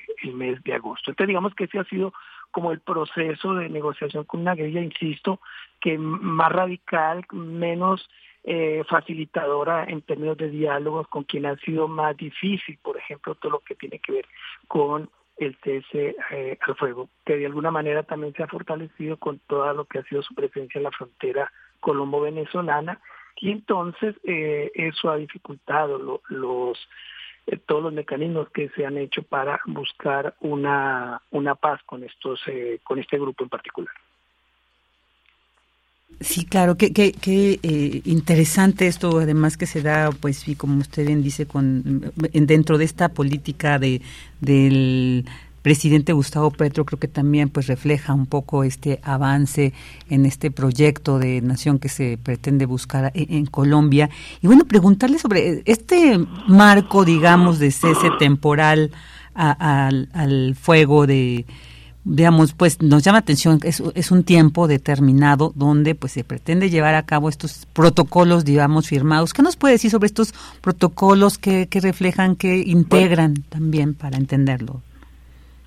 Perdón, es que se interrumpe. ¿Me puede repetir la pregunta? Sí, claro. Un momento. Claro, claro, doctor. Sí, le mencionaba de que, bueno, es un reflejo de un poco el proyecto de nación que está ha planteado Gustavo Petro en Colombia, como este usted bien decía, de la paz total, y que llama la atención este marco temporal en el que se establece este cese al fuego, y que, bueno, va de la mano de estos protocolos firmados, ¿no? Eh, eh precisamente en estas mesas de negociación en La Habana y que nos detallara un poquito eh, eh, entender cuáles son estos protocolos a los que se, que se han firmado que pretenden y digamos también para entender por qué esa temporalidad precisamente de este cese al fuego eh, acordado en estas en estas dos con estos dos participantes.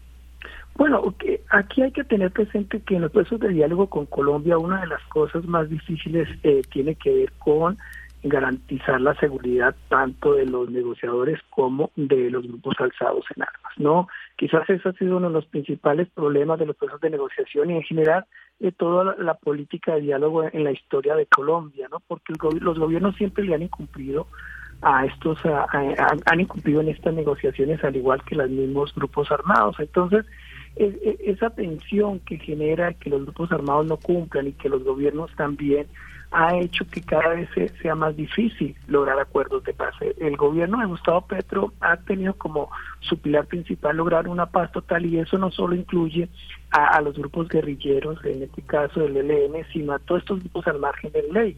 Aquí hay que tener presente que lamentablemente en Colombia hay muchas personas, hay muchos grupos, hay muchos actores que les conviene la violencia, que, que han vivido toda su vida del conflicto armado, ya sea eh, a través del fortalecimiento de Fuerzas Armadas, a través del, de, la generación de grupos al margen de la ley como autodefensas paramilitares. Entonces la guerra en Colombia siempre ha sido un negocio y por ser un negocio eso es lo que ha dificultado lograr un proceso de paz. Eso lo entiende el actual gobierno y busca por todos los medios que sea vía diálogo, vía negociación, que por fin se logre una paz, dado que se que ha quedado claro que por la vía de la violencia eso no ha sido posible y que lo que ha hecho es detonar más violencia.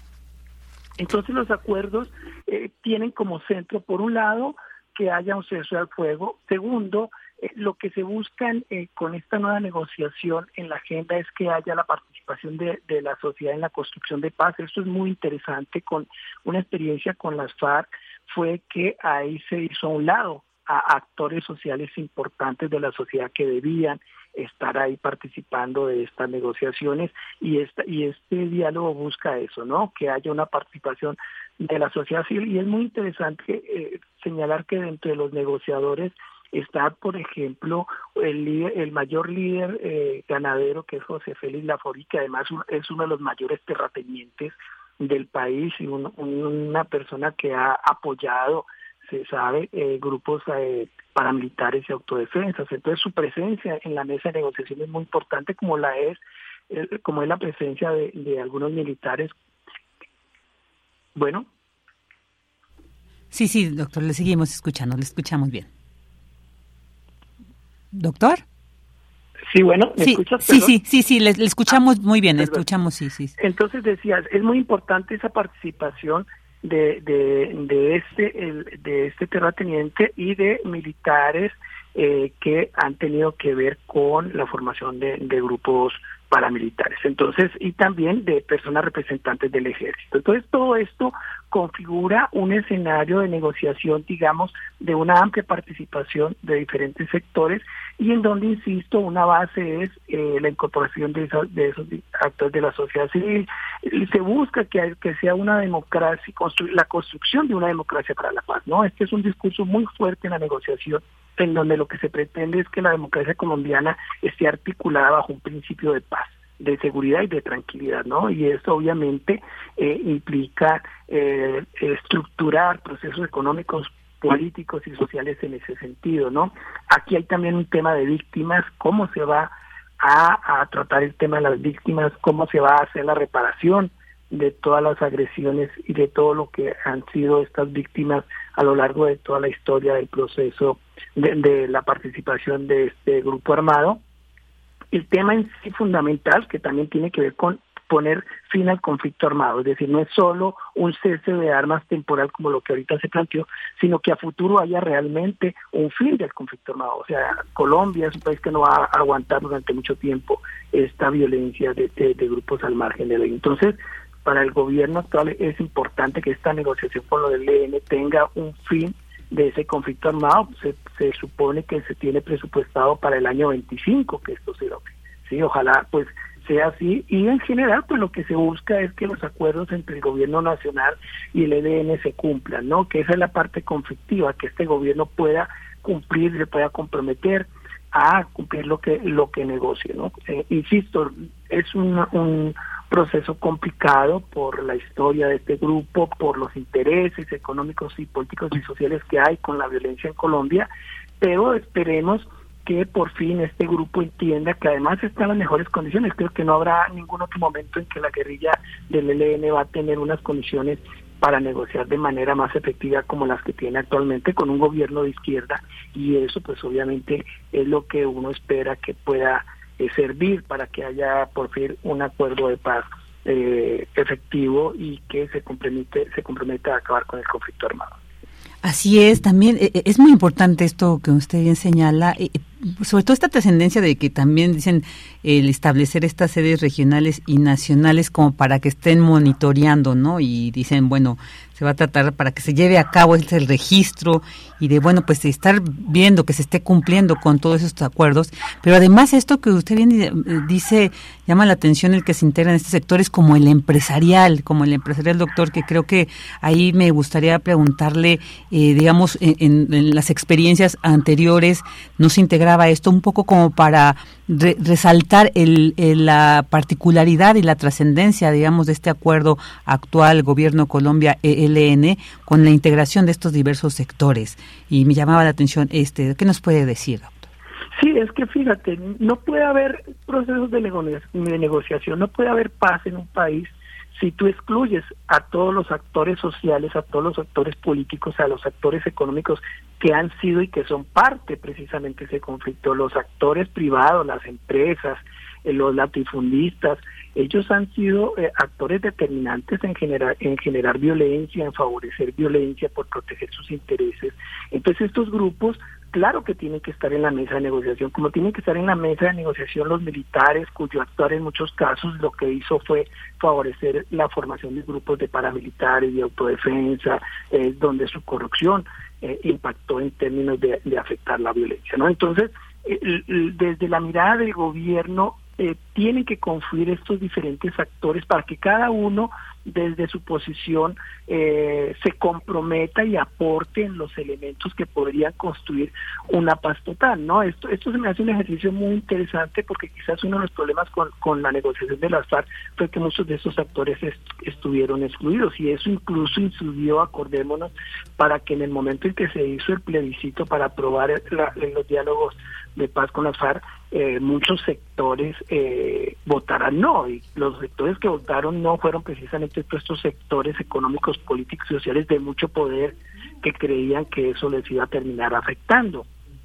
La lógica con la que opera esta, estas negociaciones es vinculemos a todos los actores para que el consenso que se llegue sea de beneficio para todos los actores, porque un país está conformado por todos estos actores, ¿no? No se trata de hacer un proceso a un sector de la población, sino que sea realmente algo que se insere en la estructura, en una estructura de paz, en una estructura de una democracia que consolide proyectos de paz a futuro. Y esto no se puede lograr si tú no involucras a diferentes actores sociales, ¿no? Entonces creo que hay aquí hay un logro muy importante de parte del gobierno que ha entendido que tiene que participar diferentes instancias eh, nacionales, regionales, económicas, políticas, sociales, de todos los actores de la academia, de la sociedad civil, y esto entonces es desde donde se quiere construir un proceso de diálogo, insisto, no que, que, termine con un cese al fuego temporal, sino que acabe el conflicto armado. O sea, finalmente, ¿quién propone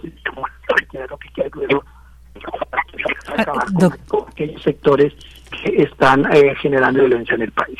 Claro, de repente se iba un poquito la señal, pero bueno, sí, sí nos quedó eh, un poco claro esta idea que usted nos ha compartido. También, eh, eh, bueno, ya para ir como un poco cerrando esta entrevista, doctor, en caso de que se lograra, bueno, exitosamente estos acuerdos, este cese al fuego ya total, que no estuviera ahorita delimitado por cierta temporalidad, sería paradigmático de la primera vez que se logra un acuerdo así, no solamente Colombia, sino en América Latina, o ya tenemos antecedentes de que se haya logrado, eh, digamos, con éxito acuerdos así para pues lograr dirimir la violencia y que se genera pues porque también el, el, el, ELN pues digamos se conforma con pues sus justificaciones con sus razones de ser.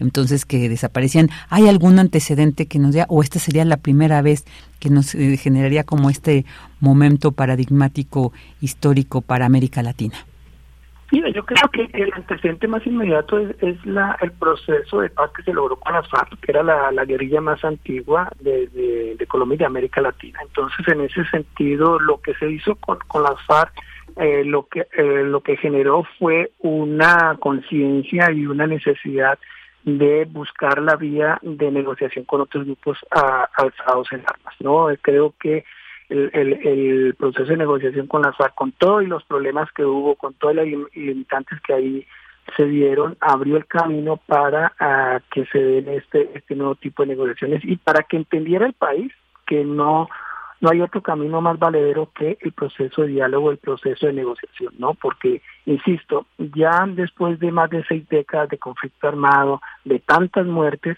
pues lo que queda claro es que esa no es la vía y esa definitivamente no puede ser la vía para ni para Colombia ni para América Latina para lograr una verdadera paz, ¿no? Hay que buscar otras alternativas y una de esas, quizás la que más ha funcionado que han sido los procesos de, diálogo con estos eh, grupos alzados en más y entender ahí en esa negociación que todo, el va a tener que ser eh, Doctor, eh, es que se nos está perdiendo un poco la señal, a ver si podemos enviar, porque creo que es Perdón, ahí me escuchas. Ahí ya le escuchamos muy bien, sí, gracias, adelante. Insistía en, el hecho que eh, después de la experiencia que se dio con los FARC, que es quizás el, mayor logro en materia de, acuerdos de paz, ahí se abrió un camino que es muy importante de continuar con eh, el, el, el, el, ELN, ¿no? Yo creo que hay lo que ocurrió con las FARC lo que permitió fue generar esta vía para la negociación que se está haciendo ahora y sobre todo porque queda claro que es por la vía del diálogo, de la concertación,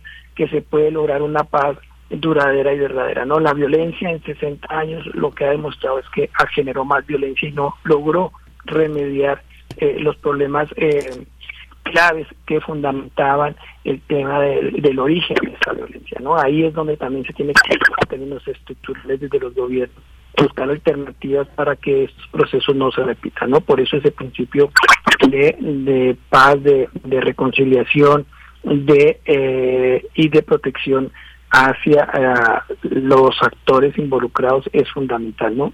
Se busca eh, también tener una reparación hacia las víctimas y que estos mecanismos no se repitan. Entonces, bajo esas figuras es que se está construyendo estos procesos de paz. Sí, muy importante. Ah, doctor, pues algo que quiera agregar sobre el tema que sea importante y que tengamos que atender precisamente pues ahora que inicia este acuerdo.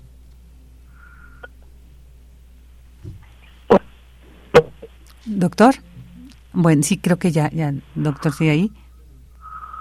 Creo que ya, ya se cortó la comunicación. Bueno, pues ahí ya eh, eh, escuchamos ahorita a ver si logramos retomarlo para eh, despedirnos del doctor Ivonne. Estuvo lo que nos compartió sobre este acuerdo alcanzado entre el gobierno de Colombia y el ELN. Y bueno, pues le agradecemos mucho eh, la participación del doctor Fernando Neira Orjuela, investigador del Centro de Investigaciones sobre América Latina y el Caribe de la UNAM. Ahí tuvimos algunos problemas con la comunicación y lamentablemente, pues bueno, eh, ya, ya nos despediremos de él en otro en otro momento y de otra manera. Así que bueno, pues muchas gracias al doctor por esta entrevista. Ahora pues vamos a escuchar música, vamos a escuchar a José Buenaventura, vamos a escuchar Ah, vamos, vamos a escuchar un poema, vamos a recordar a José Buenaventura Durruti Domínguez, quien fue un sindicalista y revolucionario anarquista español, fue una de las figuras más significativas durante el inicio de la Guerra Civil Española, así que vamos con uno de sus pensamientos. Siempre, Buenaventura Durruti.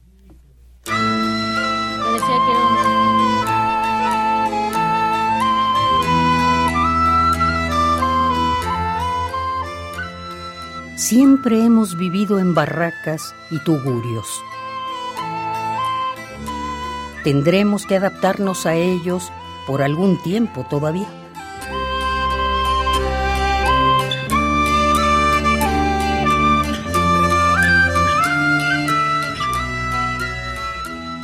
Pero no olviden que también sabemos construir. Somos nosotros los que hemos construido los palacios y las ciudades en España, América y en todo el mundo.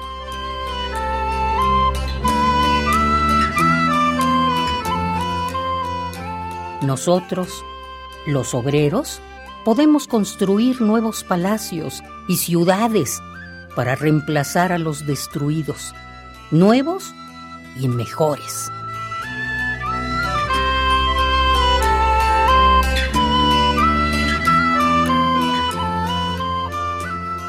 No tememos a las ruinas. Estamos destinados a heredar la tierra. De ello no cabe la más mínima duda.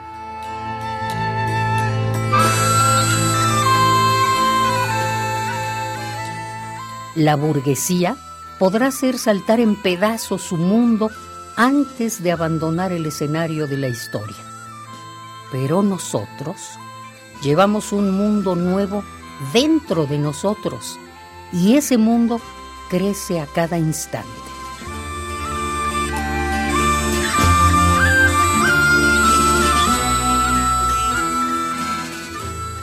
Y ese mundo, ese mundo está creciendo mientras yo hablo con ustedes.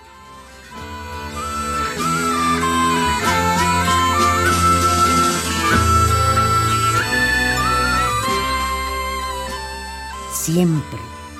Buenaventura Durruti.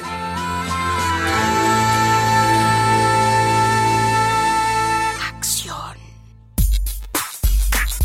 Prisma RU. Relatamos al mundo.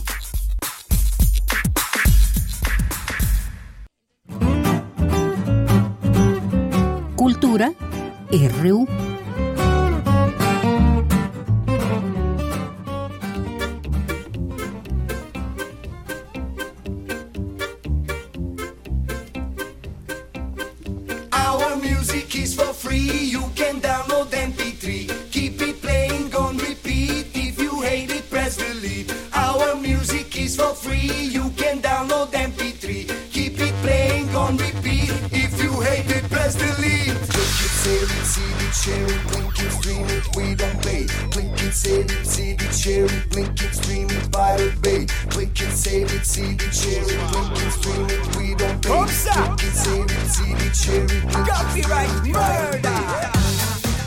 Bueno, y pues de esta manera tan bailable, tan, híjole, indescriptible, lo que al menos a mí esta banda me genera, pues le doy la bienvenida a nuestra queridísima Tamara Quiroz para la sección de cultura. Querida Vicky, qué gusto saludarte y compartir estos micrófonos contigo. Por supuesto, también saludar a la audiencia de Prisma RU, a todas y todos los que nos escuchan a través de Radio UNAM. Vicky, tú y yo, Guanajuato, el Cervantino, no sé, piénsalo.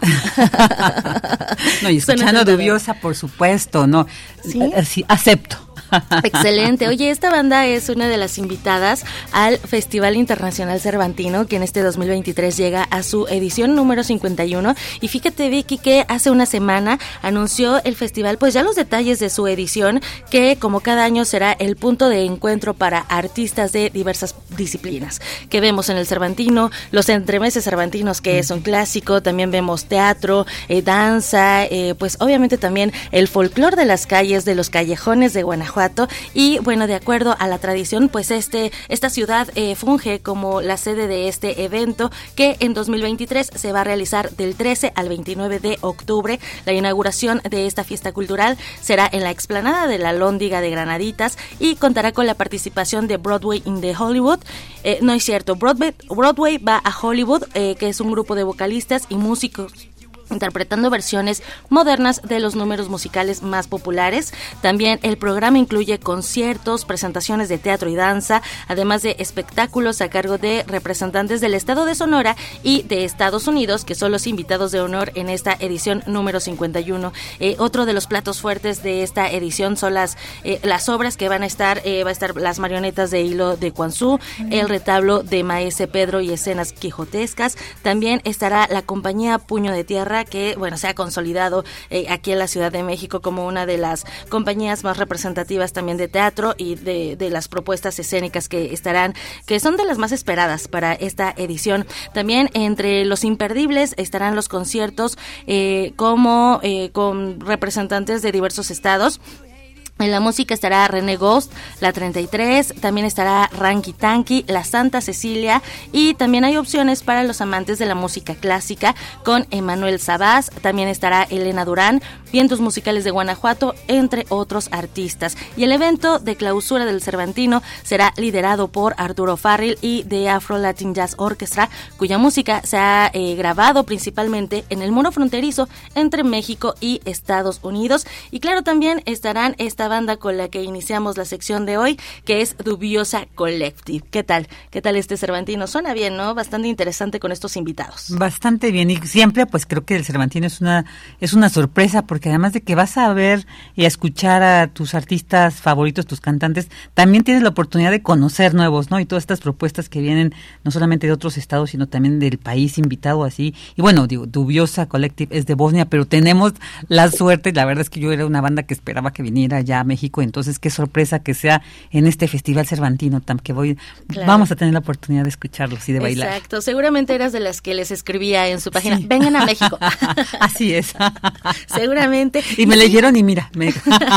y bueno, como, como muchas veces, pues desde, desde Prisma, eh, obviamente este espacio, pues también hacemos estos enlaces en vivo, ¿no? Desde esta fiesta cervantina, la fiesta del espíritu, ya veremos qué, qué tal nos pinta esta edición número 51 con mucha cultura del norte y como bien mencionas, ¿no? Es la oportunidad de conocer a artistas de otros países que no la tienes eh, pues tan fácilmente, ¿no? Tan a la mano. Así que bueno, ahí está, estaremos esperando el Cervantino y también para los que siguen de vacaciones y los que no tienen descanso también tenemos información de una propuesta escénica que se presenta hasta el 23 de julio en el Teatro Orientación Luisa Josefina Hernández. Y se trata de El Ángel de Varsovia. Y para contarnos más detalles nos acompaña en la línea la actriz Fanny Sarfati. Fanny, bienvenida a este espacio. Platícanos sobre esta propuesta escénica, sobre todo pues el tema que se aborda tan importante. ¿Qué tal? ¿Cómo están? Muchísimas gracias por el espacio. Gracias por eh, permitirnos llegar a su audiencia. Fíjate que El Ángel de Varsovia es un monólogo escrito por el maestro Tomás Urtuzástegui en paz descanse. Un monólogo que me escribió para mí, lo cual me de veras me hace sentir muy, muy honrada, es sobre una enfermera polaca católica que salvó a 2.500 niños de las garras del nazismo durante la Segunda Guerra Mundial. Y creo que es un buen momento para reflexionar sobre, sobre esta, estas cosas que a veces pienso yo que la humanidad hemos aprendido poco.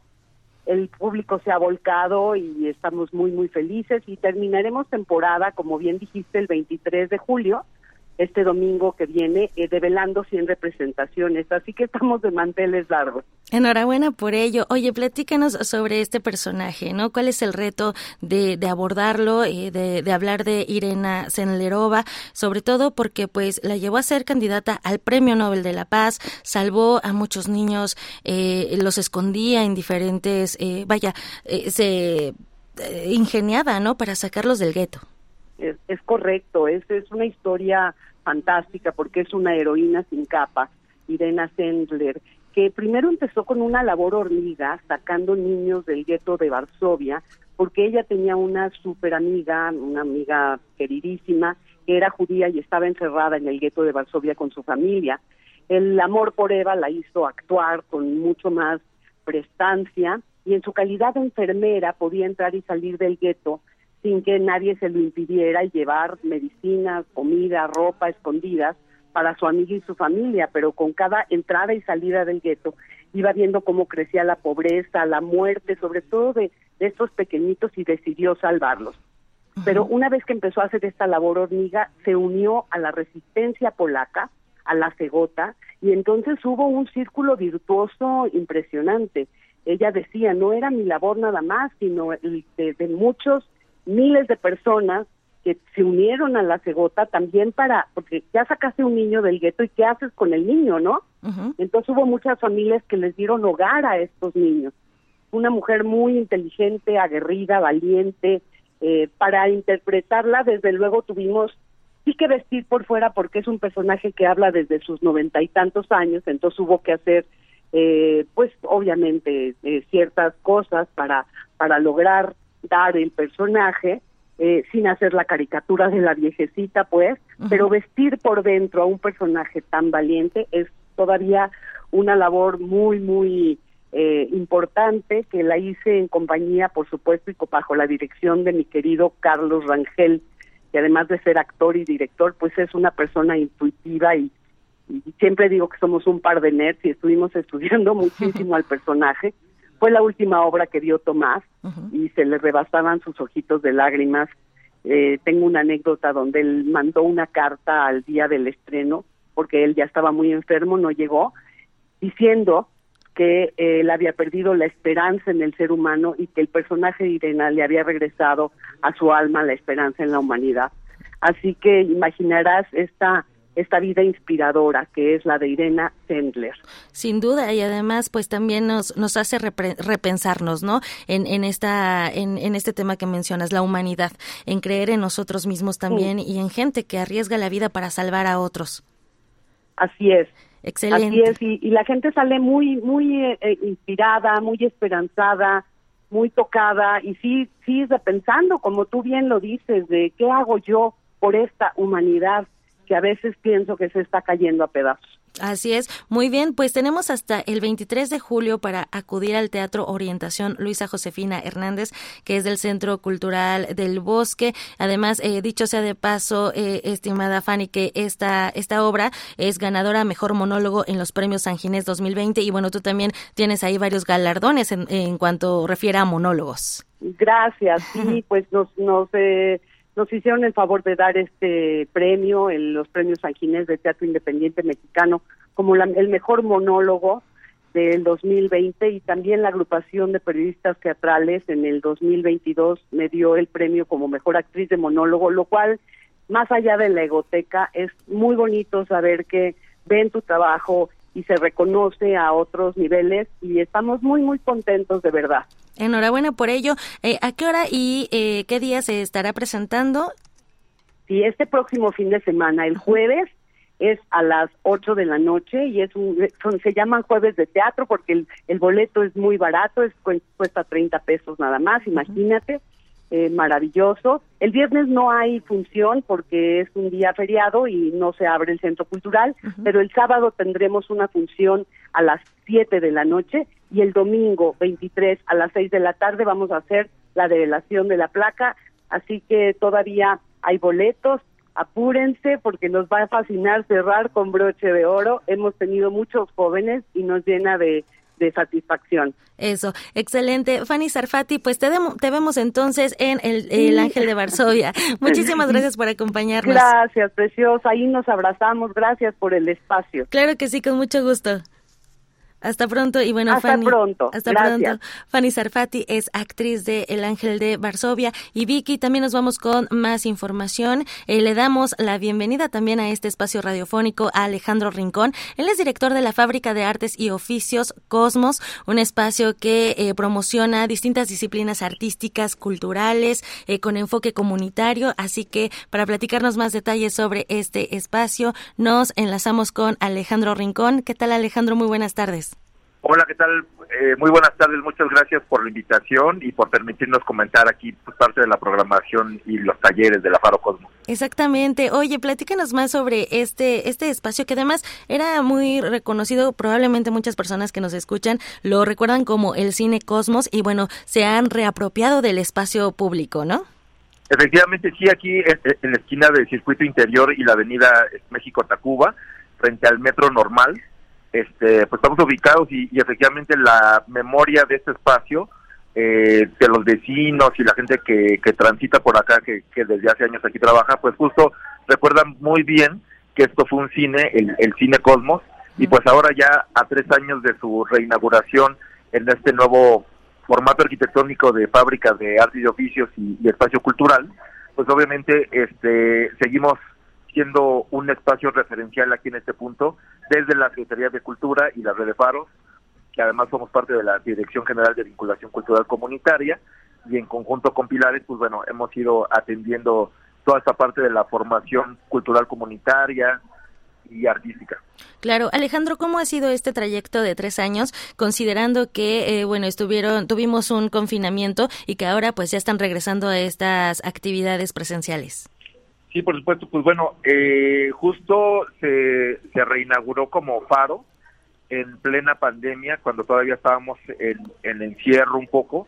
Este y pues de alguna manera eh, comenzó la vida de Faro Cosmos con algunos talleres a distancia eh, que, que, muchos faros y espacios culturales académicos estábamos haciendo este contenidos por Zoom este digitales y, después, bueno, ya hacia, hacia este momento, sobre todo este año, eh, estamos consolidando ya una oferta de casi eh, pues 80 talleres, más otros talleres en colaboración aquí en Faro Cosmos, como la formación de Procine para productores audiovisuales, cineclubistas.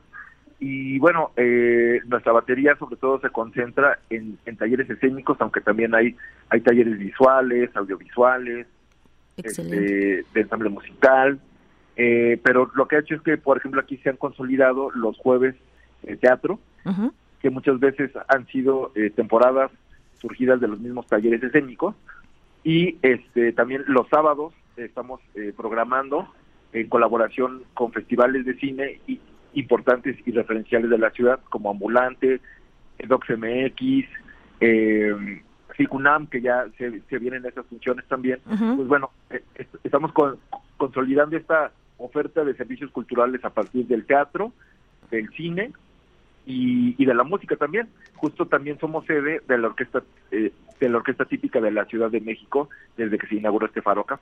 Vaya, vaya que hay una colaboración importante, estas sinergias con nuestra, otras instituciones. Alejandro, para esta semana, eh, ¿qué nos recomiendas para la gente que nos escucha y que pueda acudir a, esta fábrica de artes y oficios Cosmos? Por supuesto que sí, pues bueno, mira, justamente este jueves 20 tenemos, eh, hablando de meta, justo es uno de las de la de la programación eh, que, tenemos esta semana, jueves 20 a las 19 horas en el foro principal, eh, la directora eh, Mena Chávez. Eh, pues bueno, es una escena que nos invita a la reflexión sobre un estilo de, de, de, vida contemporánea al que pertenecemos ahorita. Este, también tenemos justo puros cuentos el sábado 22, es un evento de narración oral con Raúl Pérez Buendía, eh, a las 2 de la tarde en el foro principal también. Y el mismo sábado 22 les invitamos especialmente porque eh, vamos a tener eh, ganadoras de la, de la última edición del FICUNAM y presentamos el prototipo de Bruno Varela eh, a las 17 horas en la caja negra de Faro Cosmos. Excelente. Oye, pues lo seguiremos en las redes sociodigitales, están en, en Facebook principalmente para que nos, nos pues acerquemos a este faro, a esta faro más bien, Fábrica de Artes y Oficios Cosmos. Te agradezco infinitamente, Alejandro Rincón, que hayas tomado la llamada y por supuesto hacemos esta invitación a nuestro auditorio que conozca más de la programación y que bueno, hay para todas las edades, para todos los gustos también.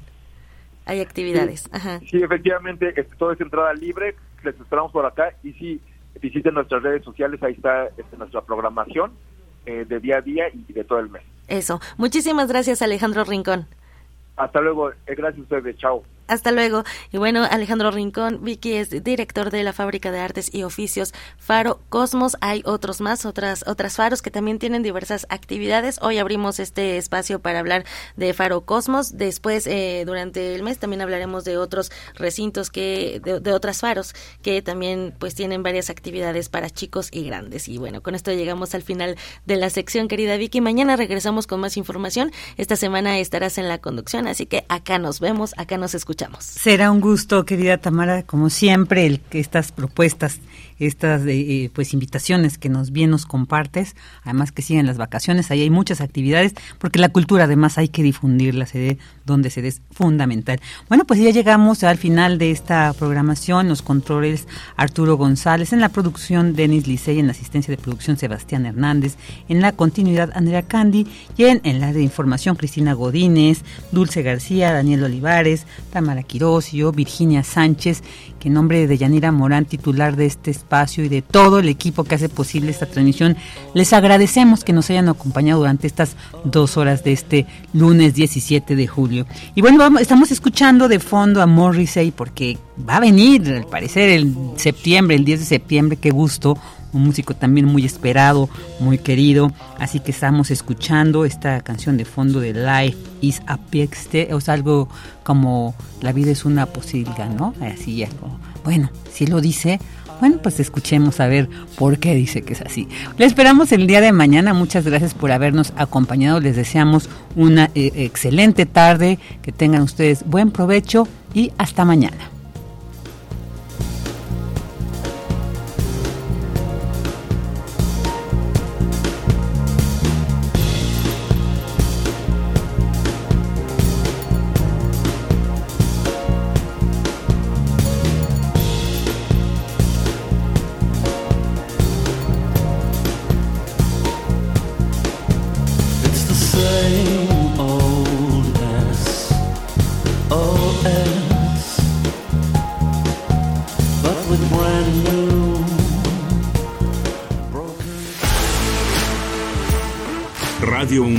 Presentó Prisma RU.